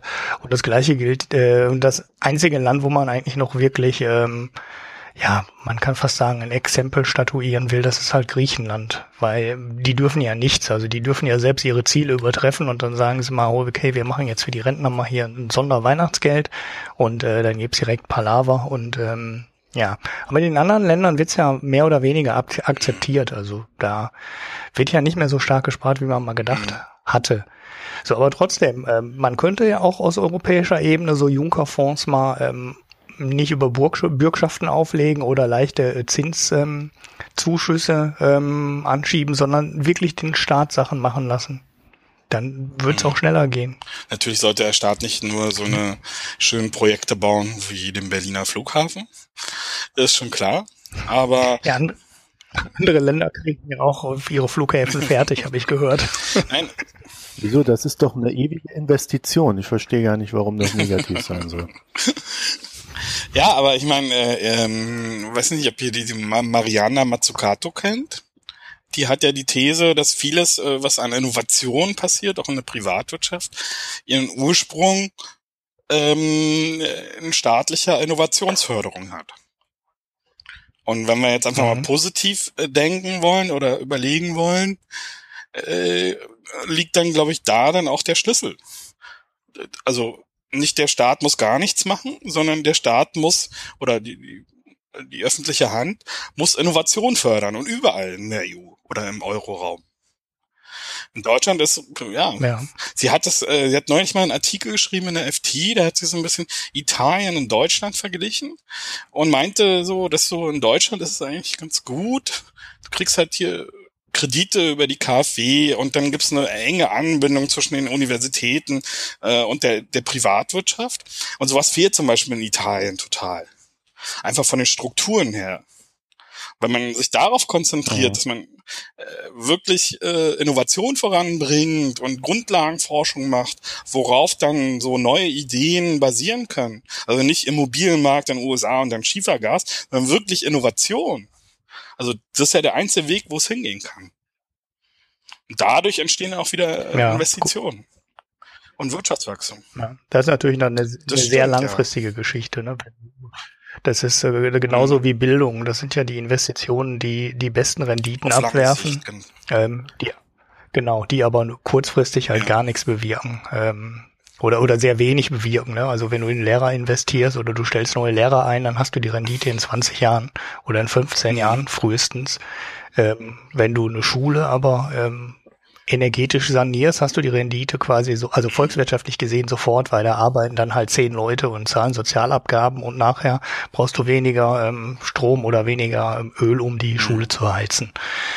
Ähm, da muss man sicherlich beides machen. Also gerade bei den Innovationen ähm, ist halt Deutschland, ja, oder, oder sagen wir mal hier dieser Block mit Deutschland, Österreich, ne, Skandinavien, ähm, Benelux, so das große Aushängeschild und da bricht's halt gerade nach Südeuropa runter wirklich weg. Also das ist, äh, da denkst du eigentlich, du sprichst über zwei unterschiedliche Regionen auf der Welt. Also da hat der Norden Europas überhaupt kein Problem, da hat auch äh, UK kein Problem in dem Bereich. Ähm, die Schweiz hat natürlich erst recht da kein Problem. Mhm. Ähm, und äh, naja, geh mal, fahr mal irgendwo südlich von Rom mhm. durch Italien, da weißt du, ähm, ne, da ist nix. Ne? Da ist einfach nichts, was da irgendwann an ähm, ähm, zukunftsträchtigen Produkten auf den Markt kommen. Die können halt ihr Olivenöl dann besser machen. Das ist auch schön und das schmeckt auch lecker, aber das sind halt keine Sachen, äh, die unfassbar viel ja. Arbeitsplätze schaffen. Ja, das ist halt, glaube ich, halt auch ein Trugschluss, äh, den man gerade hier in Deutschland so anhängt. Äh, flexiblen Arbeitsmarkt, äh, Flexibilität der Löhne und so weiter. Ähm, die Wettbewerbsfähigkeit der Unternehmen stärkt. Ich meine, das ist eine extrem kurzsichtige Sicht auf die Dinge. Die hat in Deutschland geklappt bis 2005.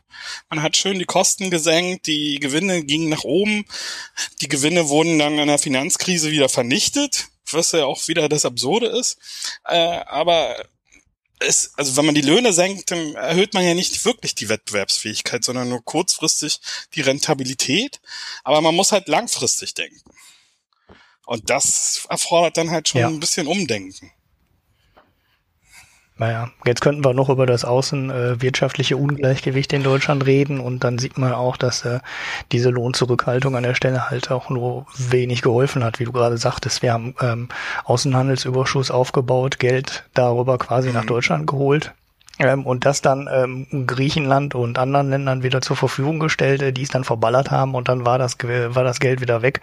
Äh, das ist ja auch total bescheuert, so eine Politik zu machen, aber das ist ja. ein ganz anderes Thema.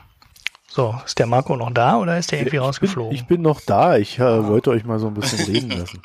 ja, schön. Ich dachte, ich hätte jetzt nicht gedacht, dass du das schöne Thema hier so, so einfach so weghaust. Äh, ich habe gedacht, ihr redet da jetzt drüber. Ja, och nö, da waren wir, aber nee, wollen wir das anschneiden? Ich dachte, wir kommen noch mal zurück, was Ja. kann die Politik machen?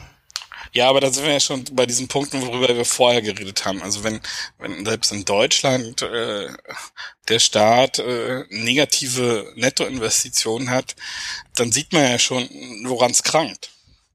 Also Ich meine, Herr Schäuble kann sich natürlich jetzt hinstellen und stolz drauf sein, dass er die schwarze Null hat oder so.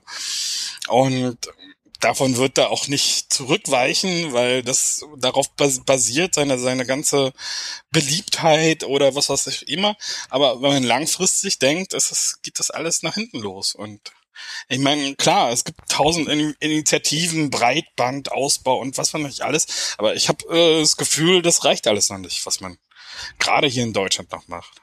Ja, ich habe vor allen Dingen das Gefühl, es wird eine Initiative gemacht und äh, dann macht die Initiative Ja. nichts.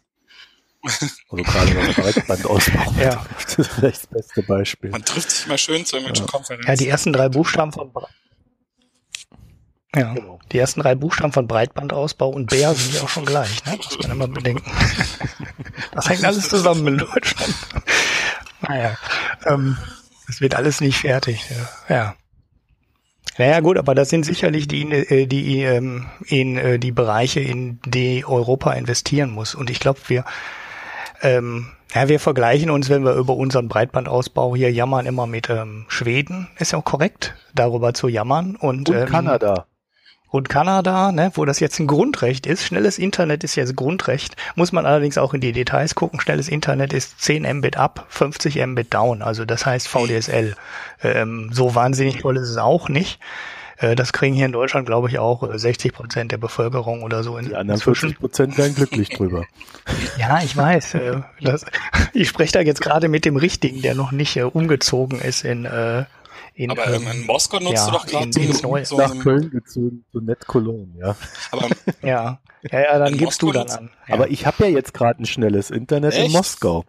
ich dachte, du hast ja noch so ein altes Modem. Nein, nein, ich habe in Moskau ein besseres Internet als in Deutschland und äh, jedes Mal, also äh, gut, das ist jetzt äh, arg off-topic, aber ähm, äh, ich habe hier einen Tag lang versucht, äh, auch äh, schnelles mobiles Netz zu bekommen. Das scheiterte jetzt nicht daran, dass es kein schnelles mobiles Netz zu günstigen Konditionen gibt. Also ich habe jetzt, glaube ich, 7,50 Euro für 5 Gigabyte bezahlt.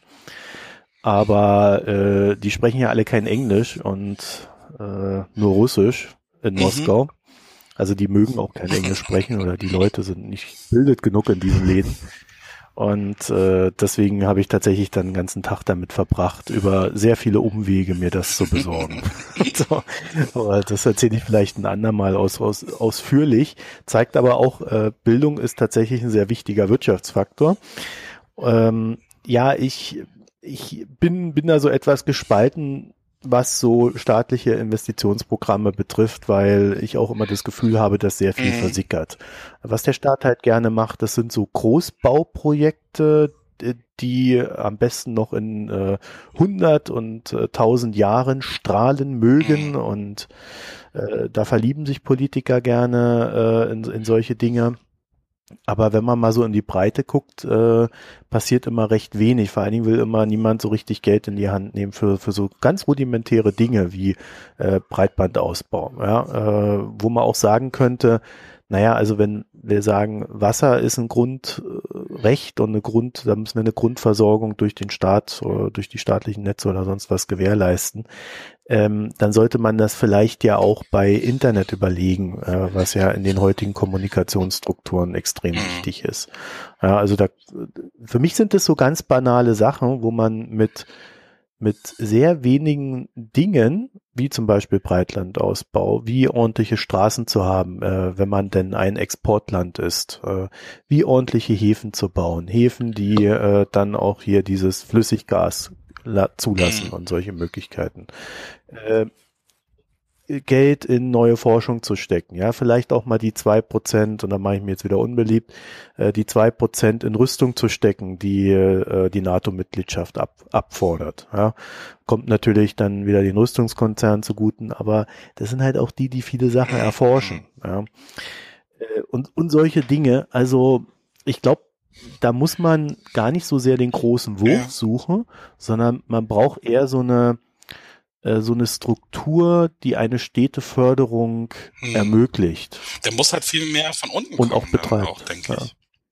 Nicht ja. irgendwelchen Zentralplaner, die alles genau wissen, das, das erleben wir ja gerade in Berlin bei dem Flughafen, äh, sondern irgendwie dann halt auch Initiativen von unten, unten fördern. Also den großen Plan gibt's da nicht. Nur die Wege, die wir, äh, ja. die die westlichen Gesellschaften seit äh, jetzt 30 Jahren verfolgen, immer weniger Staat, immer weniger Staat, das bringt's ja dann auch nicht. Also es hatte natürlich irgendwo seine Ursache in der Unzufriedenheit mit keynesianischer äh, ähm, Stabilisierungspolitik. Klar, wissen wir alles, dass man dann sagt, okay, äh, der Staat macht eh nichts, aber äh, die Reaktion, die wir, die wir daraufhin hatten, die führt uns ja auch nicht weiter. Und dann muss man halt einen neuen Weg finden, der, ja, aber dafür gibt es keinen Generalplan. Ja. Und das andere Ding ist natürlich, äh, wo ich tatsächlich explizit Geld reinwerfen würde, äh, dass die Schulen ja. ordentlich sind, dass die da nicht so vermodert sind, dass die äh, ordentliche Technikausstattung haben, ähm, die Bildung des Lehrpersonals, die Bildung äh, auch der, des Kindergartenpersonals. Mhm also Deutschland ist ja auch so ein Land, wo äh, der die Anforderung äh, an Kindergärtnerinnen jetzt nicht so hoch ist, um das mal vorsichtig zu formulieren, was jetzt nicht eher abschneidend sein soll, sondern ich finde, dass in, in diesen ersten Jahren eines Kindes äh, kann man sehr viel kaputt machen oder auch sehr viel äh, äh, erzeugen. Und äh, davon vorneweg äh, einen möglichst hohen Anspruch anzusetzen, äh, der dann auch wieder diesem Land zugutekommt. Das sind halt, das sind halt so alles so, ja, in der DDR waren das Selbstverständlichkeiten, äh, was auch immer man von der DDR dann im Einzelnen wieder äh, halten mochte und vor allen Dingen von dahinterstehenden. System. Aber ähm, da habe ich so das Gefühl, weil das halt in der DDR ganz gut gemacht wurde und sehr viel, gab es dann sofort auch eine Abwehrreaktion des Westens, das nicht zu wollen, weil das ist ja sozialistisch mhm. und böse ja, und geht, geht in Richtung Diktatur. Und ich glaube, solche Sachen müssen wir einfach mal überwinden. Und ähm, dann kann man halt sagen, der, der Staat schafft halt die Basis, von der aus der Mensch wirken kann. Ja, und das ist ja dann auch die, der Kompromiss zwischen Kapitalismus und Sozialismus, dass der Staat halt einfach die, die Basis und die Infrastruktur herstellt und äh, den Rest äh, überlässt man dann der Wirtschaft. Ja, und wir jammern noch auf hohem Niveau, ne, muss man immer noch anmerken. Ähm, auch PISA kannst du jetzt wieder, kann man wieder viel äh, kritisieren, ob der Test was taucht oder nicht und ne, ob der die Ziele richtig erfasst oder nicht. Ähm, aber er gibt ja zumindest ähm, eine Indikation, wie das Schulwesen äh, funktioniert. Ähm, bin auch kein Freund davon, das überzuinterpretieren, aber ähm, ganz äh, äh, ignorieren sollte man die Zahlen nicht.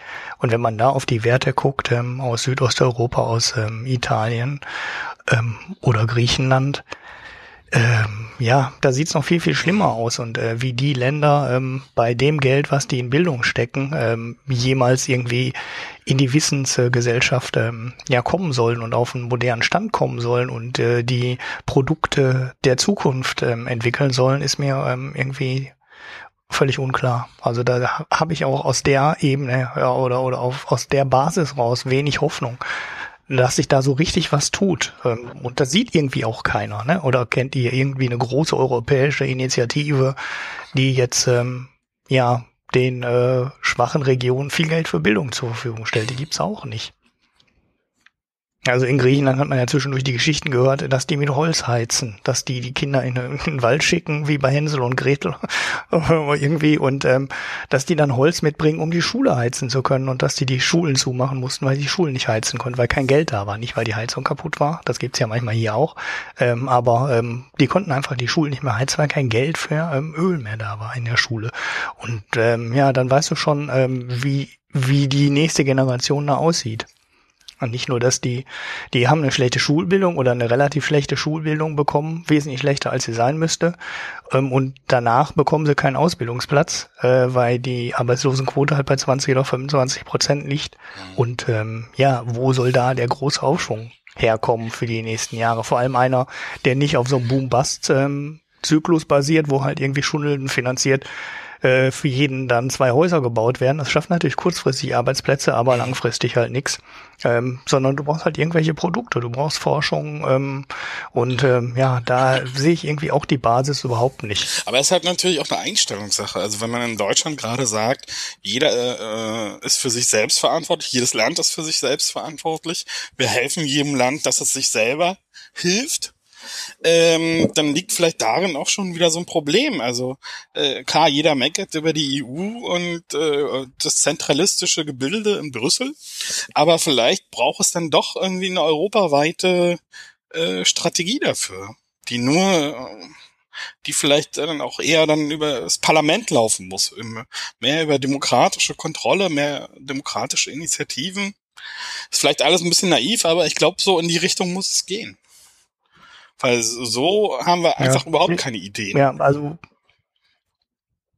Genau, wir haben halt eine, wir haben halt eine Krise, also gut, sie schwächt sich gerade ab, aber das ist halt schon eine Krise von, von, von richtig mhm. historischem Ausmaß, was wir die letzten Jahre gesehen haben. Und ähm, in Europa wird dafür eigentlich viel zu wenig mhm. dagegen getan. So, die Konzepte sind viel zu eindimensional und ähm, ja, alles, alles, was ich so an, an, an großen Programmen sehen würde, wo man was machen müsste, sind eigentlich alles keine Geschichten, ähm, wo die Länder da einzeln irgendwie rummachen können. Ne, sondern das, wir haben, wir haben ein paar Initiativen, aber es ist halt viel zu wenig. Ne? Wir haben dann äh, Rotterdam-Genua Bahnstrecke, so den Ausbau durch die Schweiz. So, das sind dann mal so richtig große europäische Initiativen, wo der Güterverkehr ausgebaut wird über diese gesamte Länge ähm, wo Deutschland die Nummer natürlich schon wieder verreist, direkt an zwei Stellen. Ähm, die Schweizer ihren Tunnel schon fertig haben und die Holländer bis zur deutschen Grenze fertig sind und dann ist Ende. Ähm, und im Oberrhein ist dann nochmal Ende. Ähm, da ist nichts mehr mit Ausbau. Ähm, aber ähm, zumindest ist da mal eine Initiative und ähm, so, okay, Bildung ist eine andere Geschichte. Äh, da arbeitet man natürlich ähm, sehr lokal, da müsste nur halt Geld für bereitgestellt werden. Ähm, aber zum Beispiel die Energienetze ähm, sind auch eine Nummer, die äh, bei dem Umbau auf erneuerbare Energien komplett umgebaut werden müssen. Und ähm, ja, da scheitern wir in Deutschland schon, wenn wir eine Stromtrasse vom Norden nach Süden haben wollen, weil dem Seehofer das nicht in Kram passt. Aber europäisch haben wir da halt auch nichts. So, wir haben eine große Leitung über die Alpen oder um die Alpen rum. Ähm, und wenn die überlastet ist, dann ist, noch, dann ist Italien halt dunkel. So, weil, die, weil da eine Leitung liegen, das muss man sich mal vorstellen. Mitten durch Europa geht eine große Stromleitung und das ist schon ähm, ziemlich albern. Und wenn wir eine zweite hätten, dann könnten wir halt auf Sizilien Solarzellen drauf ähm, hinbauen, die dann für sechs Cent Strom produzieren würden, statt die in Deutschland zu bauen, wo es halt zehn oder 15 Cent kostet, weil der, äh, weil die Sonne hier weniger scheint. Aber wir kriegen den Strom halt nicht von Süden nach Norden. Das heißt, die Italiener kriegen den Windstrom nicht und wir bekommen den Sonnenstrom aus Italien nicht. Und da könnte man jede Menge Geld investieren, sinnvoll. Auch was Griechenland angeht, die äh, musste mal die Vernetzung von Griechenland mit Italien angucken, da gibt's keine. Ne, wieso liegt da kein Stromkabel? So weit ist die Strecke nicht. So, auch da könnte man die Stromnetze zusammenschalten. Da wären schon ein paar Möglichkeiten, wo man äh, Geld ähm, in die Hand nehmen könnte und wo man es auch europäisch in die Hand nehmen müsste, weil das sind halt keine Geschichten, die die Länder alleine ja, entscheiden können. Am Geld Aber, fehlt ähm, ja nicht. Du hast ja neulich, äh, vorhin ähm, die Leistungsbilanzüberschüsse von Deutschland angesprochen. Und ich meine, sie fließen ja schon wieder nach Europa. Mhm. Wir finanzieren ja schon wieder die, die Verschuldung zum Beispiel in, in Frankreich äh, oder sonst wo. Und ich meine, im Prinzip haben wir ja schon eine Transferunion. Äh, äh, wir haben die großen Überschüsse und verschütten die äh, als Finanzanlage in der ganzen Welt und auch in Europa. Und das kann man auch alles ein bisschen mehr kanalisieren, indem man sagt, dann lass uns eine Transferunion machen. Aber das ist halt ein weites Thema, ja. da kommt man nicht so einfach weit. Aber rein theoretisch wäre es das Sinnvollste. Natürlich haben wir in Deutschland dann natürlich alle Angst und unser Geld und so weiter, aber so rein theoretisch wäre es äh, die sinnvollste Lösung für den Euro. Ja, also ich glaube, dass die Transferunion äh, ja, äh, faktisch eigentlich schon längst da ist, äh, praktisch, aber es keiner so richtig sagen will. Ja. Wie am Ende das Geld verteilt wird, äh, wenn es verteilt werden muss, nach außen hin, ist ja auch am, ist ja eigentlich auch egal. Es wäre halt nur sinnvoll für Europa, wenn es dann äh, das einfach mal als offiziellen Kanal etablieren würde. Bloß dahinter steht natürlich auch äh, ne, ein kompletter Umbau der EU, ja, weil dann kannst du die EU nicht mehr so machen, wie sie jetzt gerade ist. Also das, äh, das, das fängt, da fängt also die Angst schon bei den EU-Institutionen an, auch wenn sie am Ende da sicherlich gestärkt werden würden, aber dann würdest du halt so einen europäischen Föderalismus bekommen, äh, wie du es dann vielleicht jetzt auch gerade in, in, in, den Bundesländern hier in Deutschland siehst. Und äh, da, da das ist das sind so Sachen, ähm, dafür ist gerade nicht die Zeit. Also wenn du dir so die AfD anguckst, die da gerade äh, sehr stark ist und auch in, in Frankreich Marine Le Pen und äh, hier so Typen wie Orban und auch in Polen äh, die Kaczynskis, äh, der Kaczynski, der andere lebt ja nicht mehr. Äh, also das sind so, das, wir, wir erleben gerade, glaube ich, diesen, diesen politischen Backlash, äh, der, der dieses, dieses ganzen Streben nach Europas und äh, die und ich glaube, der Gag an der Sache ist, die Legitimation für Europa liegt tatsächlich im mehr Europa und zwar in dem Sinne weniger Nationalstaat, aber mit mehr regionaler Verfügungsmacht. Und ähm, ich glaube, das ist so eine Diskussion, die steht zum einen ganz am Anfang und also da brauchen wir uns, glaube ich, die nächsten 20 Jahre keinen Kopf drüber machen dass das umgesetzt wird. Das heißt also, jede Lösung, die man heute diskutiert, äh, wirtschaftlicher Natur, ähm, muss man eigentlich, muss man theoretisch Staat für Staat diskutieren. Also was kann der jeweilige Nationalstaat tun? Dann vielleicht die Frage stellen, können, kann die EU über die ihnen innenliegenden Nationalstaaten einen Förderfonds errichten oder ähnliches, ja, wo halt jeder sein, sein Geld reinschmeißt. Uh, also das sind, das sind so Ansatzpunkte, aber solange du halt diese, diese europäische Struktur nicht hast, die föderaler, föderaler Natur ist, wird es, glaube ich, echt schwierig, das Ding äh, zu lösen. Also und ich glaube, das ist auch gerade das Problem von Europa. Die EZB versucht halt dieses politische Versagen aufzufangen. In Deutschland sagt man halt, ja, nö, wieso sollen wir das bezahlen? Und die Politik muss es auch spielen, weil die Leute da draußen, in Anführungszeichen, äh, halt sagen, ja, wieso sollen wir das bezahlen? Davon haben wir doch nichts. Und dann müsste eigentlich die Politik hergehen und ihnen erklären, warum sie doch was davon hat. Ja, also zum Beispiel jetzt gerade dadurch, dass wir halt mehr Arbeitsplätze zu vergeben haben als die Griechen. Ja, und ähnliche Sachen. Ja, das fängt aber, dann müssen wir natürlich auch vom Parlament reden, dass das Parlament, das Europaparlament halt mehr Befugnisse hat, mehr Kontrolle. Und das fängt ja bei meinem Lieblingsthema den Schulden an. Äh, wir haben jetzt starre, relativ starre, okay, sie werden ab und zu mal flexibel ausgelegt, Schuldenregeln. So, aber warum vertraut man jetzt auf Schuldenregeln, sondern sagt einfach, äh, lass doch die Politiker machen und dann das Europaparlament entscheiden. Oder in dem Fall nimmt man einfach nur die Parlamentarier der Eurozone als Europarlament. Und dann kann jeder Bürger zum Parlamentariern mhm. gehen und sagen, ihr seid dafür verantwortlich, dass die Schulden so stark steigen oder ihr macht es genau richtig, weil und so weiter. Aber da hat man jemand, ähm, der die Verantwortung trägt und an die man sich wenden kann als Bürger. Und das ist dann das Parlament. Und klar ist es äh, derzeit eher utopisch, aber ich meine, in die Richtung muss es gehen wenn man dann sieht, hier Herr Schäuble und Herr Weidmann äh, träumen von einer technokratischen äh, Behörde, die die Schuldenüberwachung oder die Budgetüberwachung im Euroraum übernimmt, das kann dann auch nicht der Ausweg sein. Dass dann irgendwelche Experten nach Regel XY entscheiden. Nein, wieso? Gibt es dem Parlament, würde ich sagen. Mhm. Ich glaube, da sind wir uns auch alle im Grunde einig, oder Ulrich? Ja, ich glaube auch. Ähm, ich sehe das genauso skeptisch äh, wie du. Da also nicht die Idee, mhm. sondern die politische Umsetzbarkeit.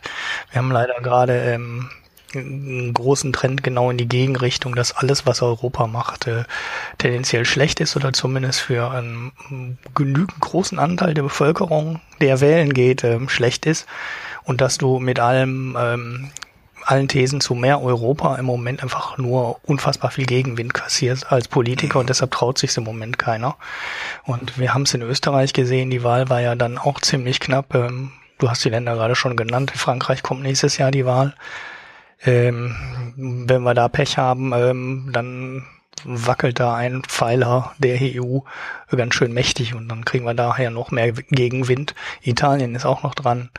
Ähm, da ist auch eine europakritische Partei ziemlich weit oben, die in Deutschland nicht so äh, ähm, ja ähm, pessimistisch gesehen wird äh, wie ähm, Marine Le Pen in Frankreich, aber im Endeffekt für Europa hätte ähm, die Wahl der Fünf-Sterne-Partei da wahrscheinlich ähnlich ähm, gravierende Auswirkungen. Und in der Phase mehr Europa zu fordern ist schön. Ich glaube, da sind wir uns so einig, aber nützt nichts. Wir werden es nicht kriegen. Und wir müssen irgendwie versuchen, mehr Europa durch die Hintertür, glaube ich, äh, ähm, ja, ähm, zu bekommen oder zumindest mehr Geld zu bekommen oder ja eine sinnvolle Aufweichung, die man auch allen, ähm, also sinnvolle Aufweichung bestimmter strenger Kriterien, die man allen verkaufen kann. Also ich glaube, wenn du sagst, äh, wir ähm, lockern jetzt die Haushaltsvorgaben für Griechenland, mhm. damit die mehr Geld für Bildung ausgeben. Ne? Ich glaube, das kannst du selbst einem. Europakritiker in Deutschland verkaufen äh, wenn du sagst, das ist ja. der Bereich, wo nicht gespart wird. So, wir sparen bei allem Möglichen, aber in diesem Bereich wird nicht gespart. Und wir möchten nicht, dass die unter dem Niveau sinken, was zum Beispiel in Deutschland ist. Wenn Deutschland x Prozent äh, des Bruttoinlandsprodukts für Bildung ausgibt und Forschung ausgibt, dann geben wir an der Stelle den Griechen das auch und wir erlauben denen auch diesen Niveau ja. zu halten und daran wird nicht gespart. So, und dann weicht man das so in bestimmten Bereichen vielleicht auf und dann hat man einen Schritt gemacht. Ne? Also auch sowas wie die Energiewende.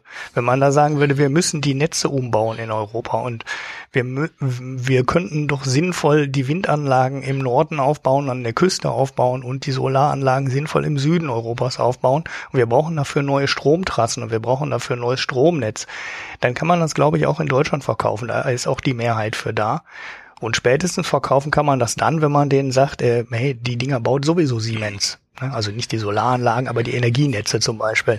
Ne? Oder ähm, ABB, okay, die sitzen jetzt in der Schweiz, aber äh, die haben auch genug Niederlassungen ähm, in Deutschland und genug Firmen.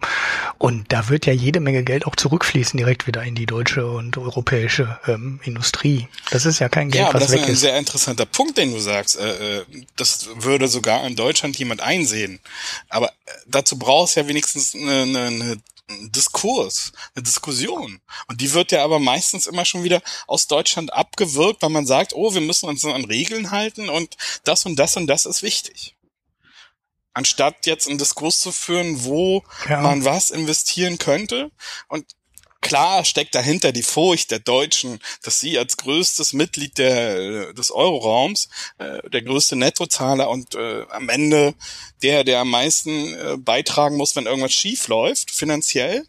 Aber genau das könnte man über ein Europarlament ja absichern. Dann gibt den deutschen Parlamentariern eine Sperrminorität und dann ist alles Butter. Gut, wir reden theoretisch, ja, aber ihr weißt, was ich meine. Was ich meine. Ja, ja. Genau, wir reden theoretisch. Also, aber das ist grundsätzlich bei der ganzen Staatsausgabengeschichte, ähm, ist jetzt auch wieder ein leicht off-topic, aber grundsätzlich wird dieses, wofür das Geld ausgegeben, viel zu wenig diskutiert. Also wir haben Regeln für die für den Verschuldungsgrad und wir haben Regeln für ähm, ähm, die Neuverschuldung, diese drei Prozent und 60 Prozent nach Maastricht. Und ähm, in keiner der Regeln steht irgendwie drin, wofür das Geld ausgegeben wird. Da siehst du auch schon, wie krank dieses ganze Regelwerk ist, weil wenn einfach nur gesagt wird, das ist die Summe, die ausgegeben wird und sich aber keiner Gedanken darüber macht, wofür man das Geld ausgibt, ähm, weißt du eigentlich schon, dass du ein Regelwerk hast, was eigentlich untauglich ist und äh, was genau so Anpassungen ähm, nicht ermöglicht. Also auch ähm, Unternehmen diese Rasenmähermethode der Ausgabensenkung veranlasst, wenn du die Grenzen überschreitest. Und dann sparst du eben auch da, wo du eigentlich nie sparen solltest, nämlich bei der Forschung und bei der Bildung und bei der Infrastruktur.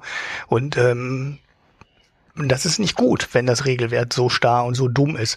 Und ähm, ich glaube, genau da brauchen wir äh, andere Regeln und ähm, dann auch eine andere Kontrolle. Das ist das, was du mit dem Europaparlament meinst. Da muss ähm, ähm, irgendwo übergeordnet was hin, mhm. dem die Bürger in Europa auch vertrauen.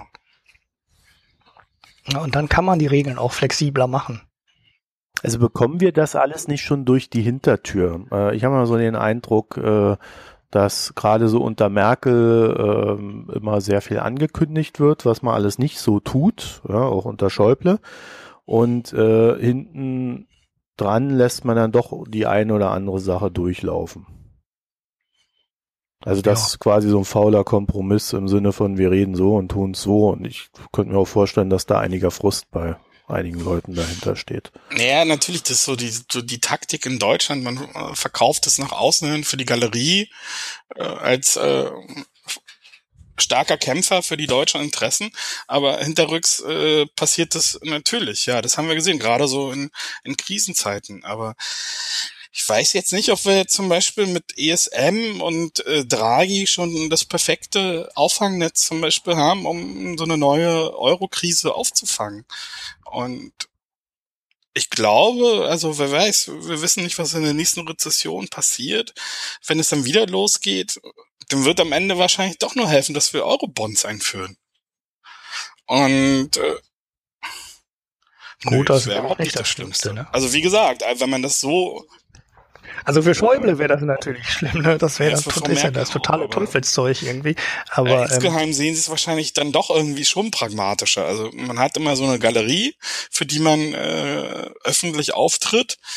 Aber ich, intern wird es natürlich alles schon durchgespielt und äh, was bringt Eurobonds und keine Ahnung. Und dann gibt's aber dann starke Gruppen in Deutschland, äh, die dagegen wetten und äh, sofort Kampagnen starten würden. Ähm, aber wenn es hart auf hart kommt, dann trifft, äh, dann hilft auch kein Draghi mehr, wenn er sich hinstellt und sagt, whatever it takes. Und dann hilft auch kein ESM vielleicht. Und am Ende werden dann auch die Deutschen zustimmen, dass wir dann Eurobonds brauchen. Und dann kommt es halt das ist ein sehr komplizierter Prozess, aber dann sollte man wenigstens darauf schon vorbereitet sein und irgendwie vielleicht Ideen haben, wie man dann so ein Europarlament äh, macht oder so. Aber vielleicht geht's dann auch komplett in die andere Richtung. Man weiß es ja nicht. Also wir haben ja die politischen Gegenwinde ja schon angesprochen, die im Euroraum sind. Aber äh, aber vielleicht wäre wäre wäre es ja auch cool, wenn vielleicht eine neue Koalition in Deutschland an die Macht kommt, die ein bisschen mehr proeuropäisch sind. Also wir reden jetzt immer über die rechtspopulistischen Parteien, aber ich glaube, die Mehrheit in den Gesellschaften ist immer noch sehr, sehr proeuropäisch und nur. Hast du gerade schwarz-grün gesagt? Es gibt ja noch diese, diese andere Variante da, die gerade noch keine. Es gibt diese andere die, Variante, die sogar, eine Mehrheit, hätte, ne? ja. ja, die jetzt sogar die Mehrheit hätte. Also die könnte jetzt sagen, ähm, och, wir wählen mal die, machen mal so ein äh, Misstrauensvotum und so. Aber nein, gut, das wird jetzt nicht mehr passieren. So kurz vor der Wahl, ne? Ja. Ja, ja, gut. Ja, also ich will euch da ja nicht die Illusion nehmen, aber die Linkspartei macht mir, macht mir jetzt nicht den Eindruck, sonderlich proeuropäisch zu sein. Das weiß ich nicht, das weiß ich nicht. Nein? Na doch. Das war, also wüsste ich jetzt auch nicht. Also wenn es unter wenn es unter dem äh, Rot-Rot-Grün gäbe, könnte ich mir da durchaus Sachen vorstellen, die ich mir jetzt nicht vorstellen kann. Also ich würde jetzt auch nicht sagen, der macht das definitiv, ne, aber ich würde die Wahrscheinlichkeit, dass er sowas macht, schon deutlich höher sehen äh, als ähm, als jetzt. Ja, Schulz selber ja. Ja. In den Zwängen einer äh, Vielleicht könnte er das auch mit seinem, mit seiner äh, persönlichen, ähm, ja, mit seiner Entwicklung, seiner politischen Karriere auch einfach besser verkaufen. Ach, der hat doch nicht mal Abitur. Wie Herr Steingart sagen würde. Nein, also bei Schulz, bei Schulz glaube ich das schon, aber äh, äh wenn wenn wenn es rot-rot-grün, äh, rot ja rot-rot-grün geben sollte, dann äh, äh, sehe ich in der in der Linkspartei echt so ein, eher so ein Hämmer. Also nach allem, was die in den letzten Monaten rausgehauen haben, äh, habe ich da null Vertrauen hinzu, dass das in, in eine positive Richtung, Richtung geht, Europa. in jeglicher Hinsicht. Ja, aber wenn man ja. so in Richtung Eurobonds geht, das ja. sind die doch mit dabei, oder? Hatte ich so den Eindruck. Ach so. Da bin ich mir nicht mehr so sicher. Also äh, also wenn, wenn man sich so diese, diese, also die, die Linkspartei ist ja eine sehr zerstrittene Partei und eine sehr, also nicht sehr homogene Partei und äh, ich bin mir nicht so sicher, wie da so die Machtverteilung äh, am Ende sein wird zwischen diesen einzelnen Parts und ähm, man kann ihnen natürlich immer unterstellen, dass sie das da so ganz im Sinne von Lenin sehen. Äh, man muss dem Volk sagen, was es hören will und dann tun, was man tun will. Ähm, aber äh, auch dafür habe ich irgendwie nicht unbedingt das Vertrauen, dass das in diese Richtung geht. Naja. Gut, aber die politische Diskussion, die, die müssen wir dann. Aber ein Punkt, noch ein Punkt noch zur politischen Diskussion. Also nehmen wir mal die realistische Variante, es gibt wieder eine, eine, eine schwarz-rote Koalition. Dann sollten die Sozialdemokraten zumindest mhm. mal das Finanzministerium für sich. Also was sollen sie denn mit dem Außenministerium? Das Finanzministerium ist viel, viel wichtiger. Und das wäre vielleicht schon mal ein kleiner Schritt in die richtige Richtung, wenn wenn da mal wieder Ökonomen sitzen im Finanzministerium, nicht nur Juristen.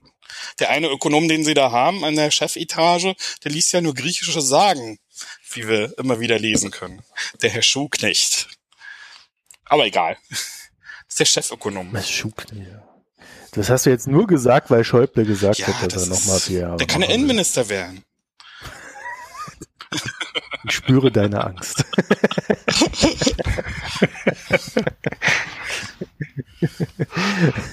naja, vielleicht wird Donald Trump äh, den Leuten die Beine machen, die sie brauchen, so im Angesichts des großen Ayatollahs da aus den USA. Äh, wird man ja vielleicht in anderen Sachen flexibler.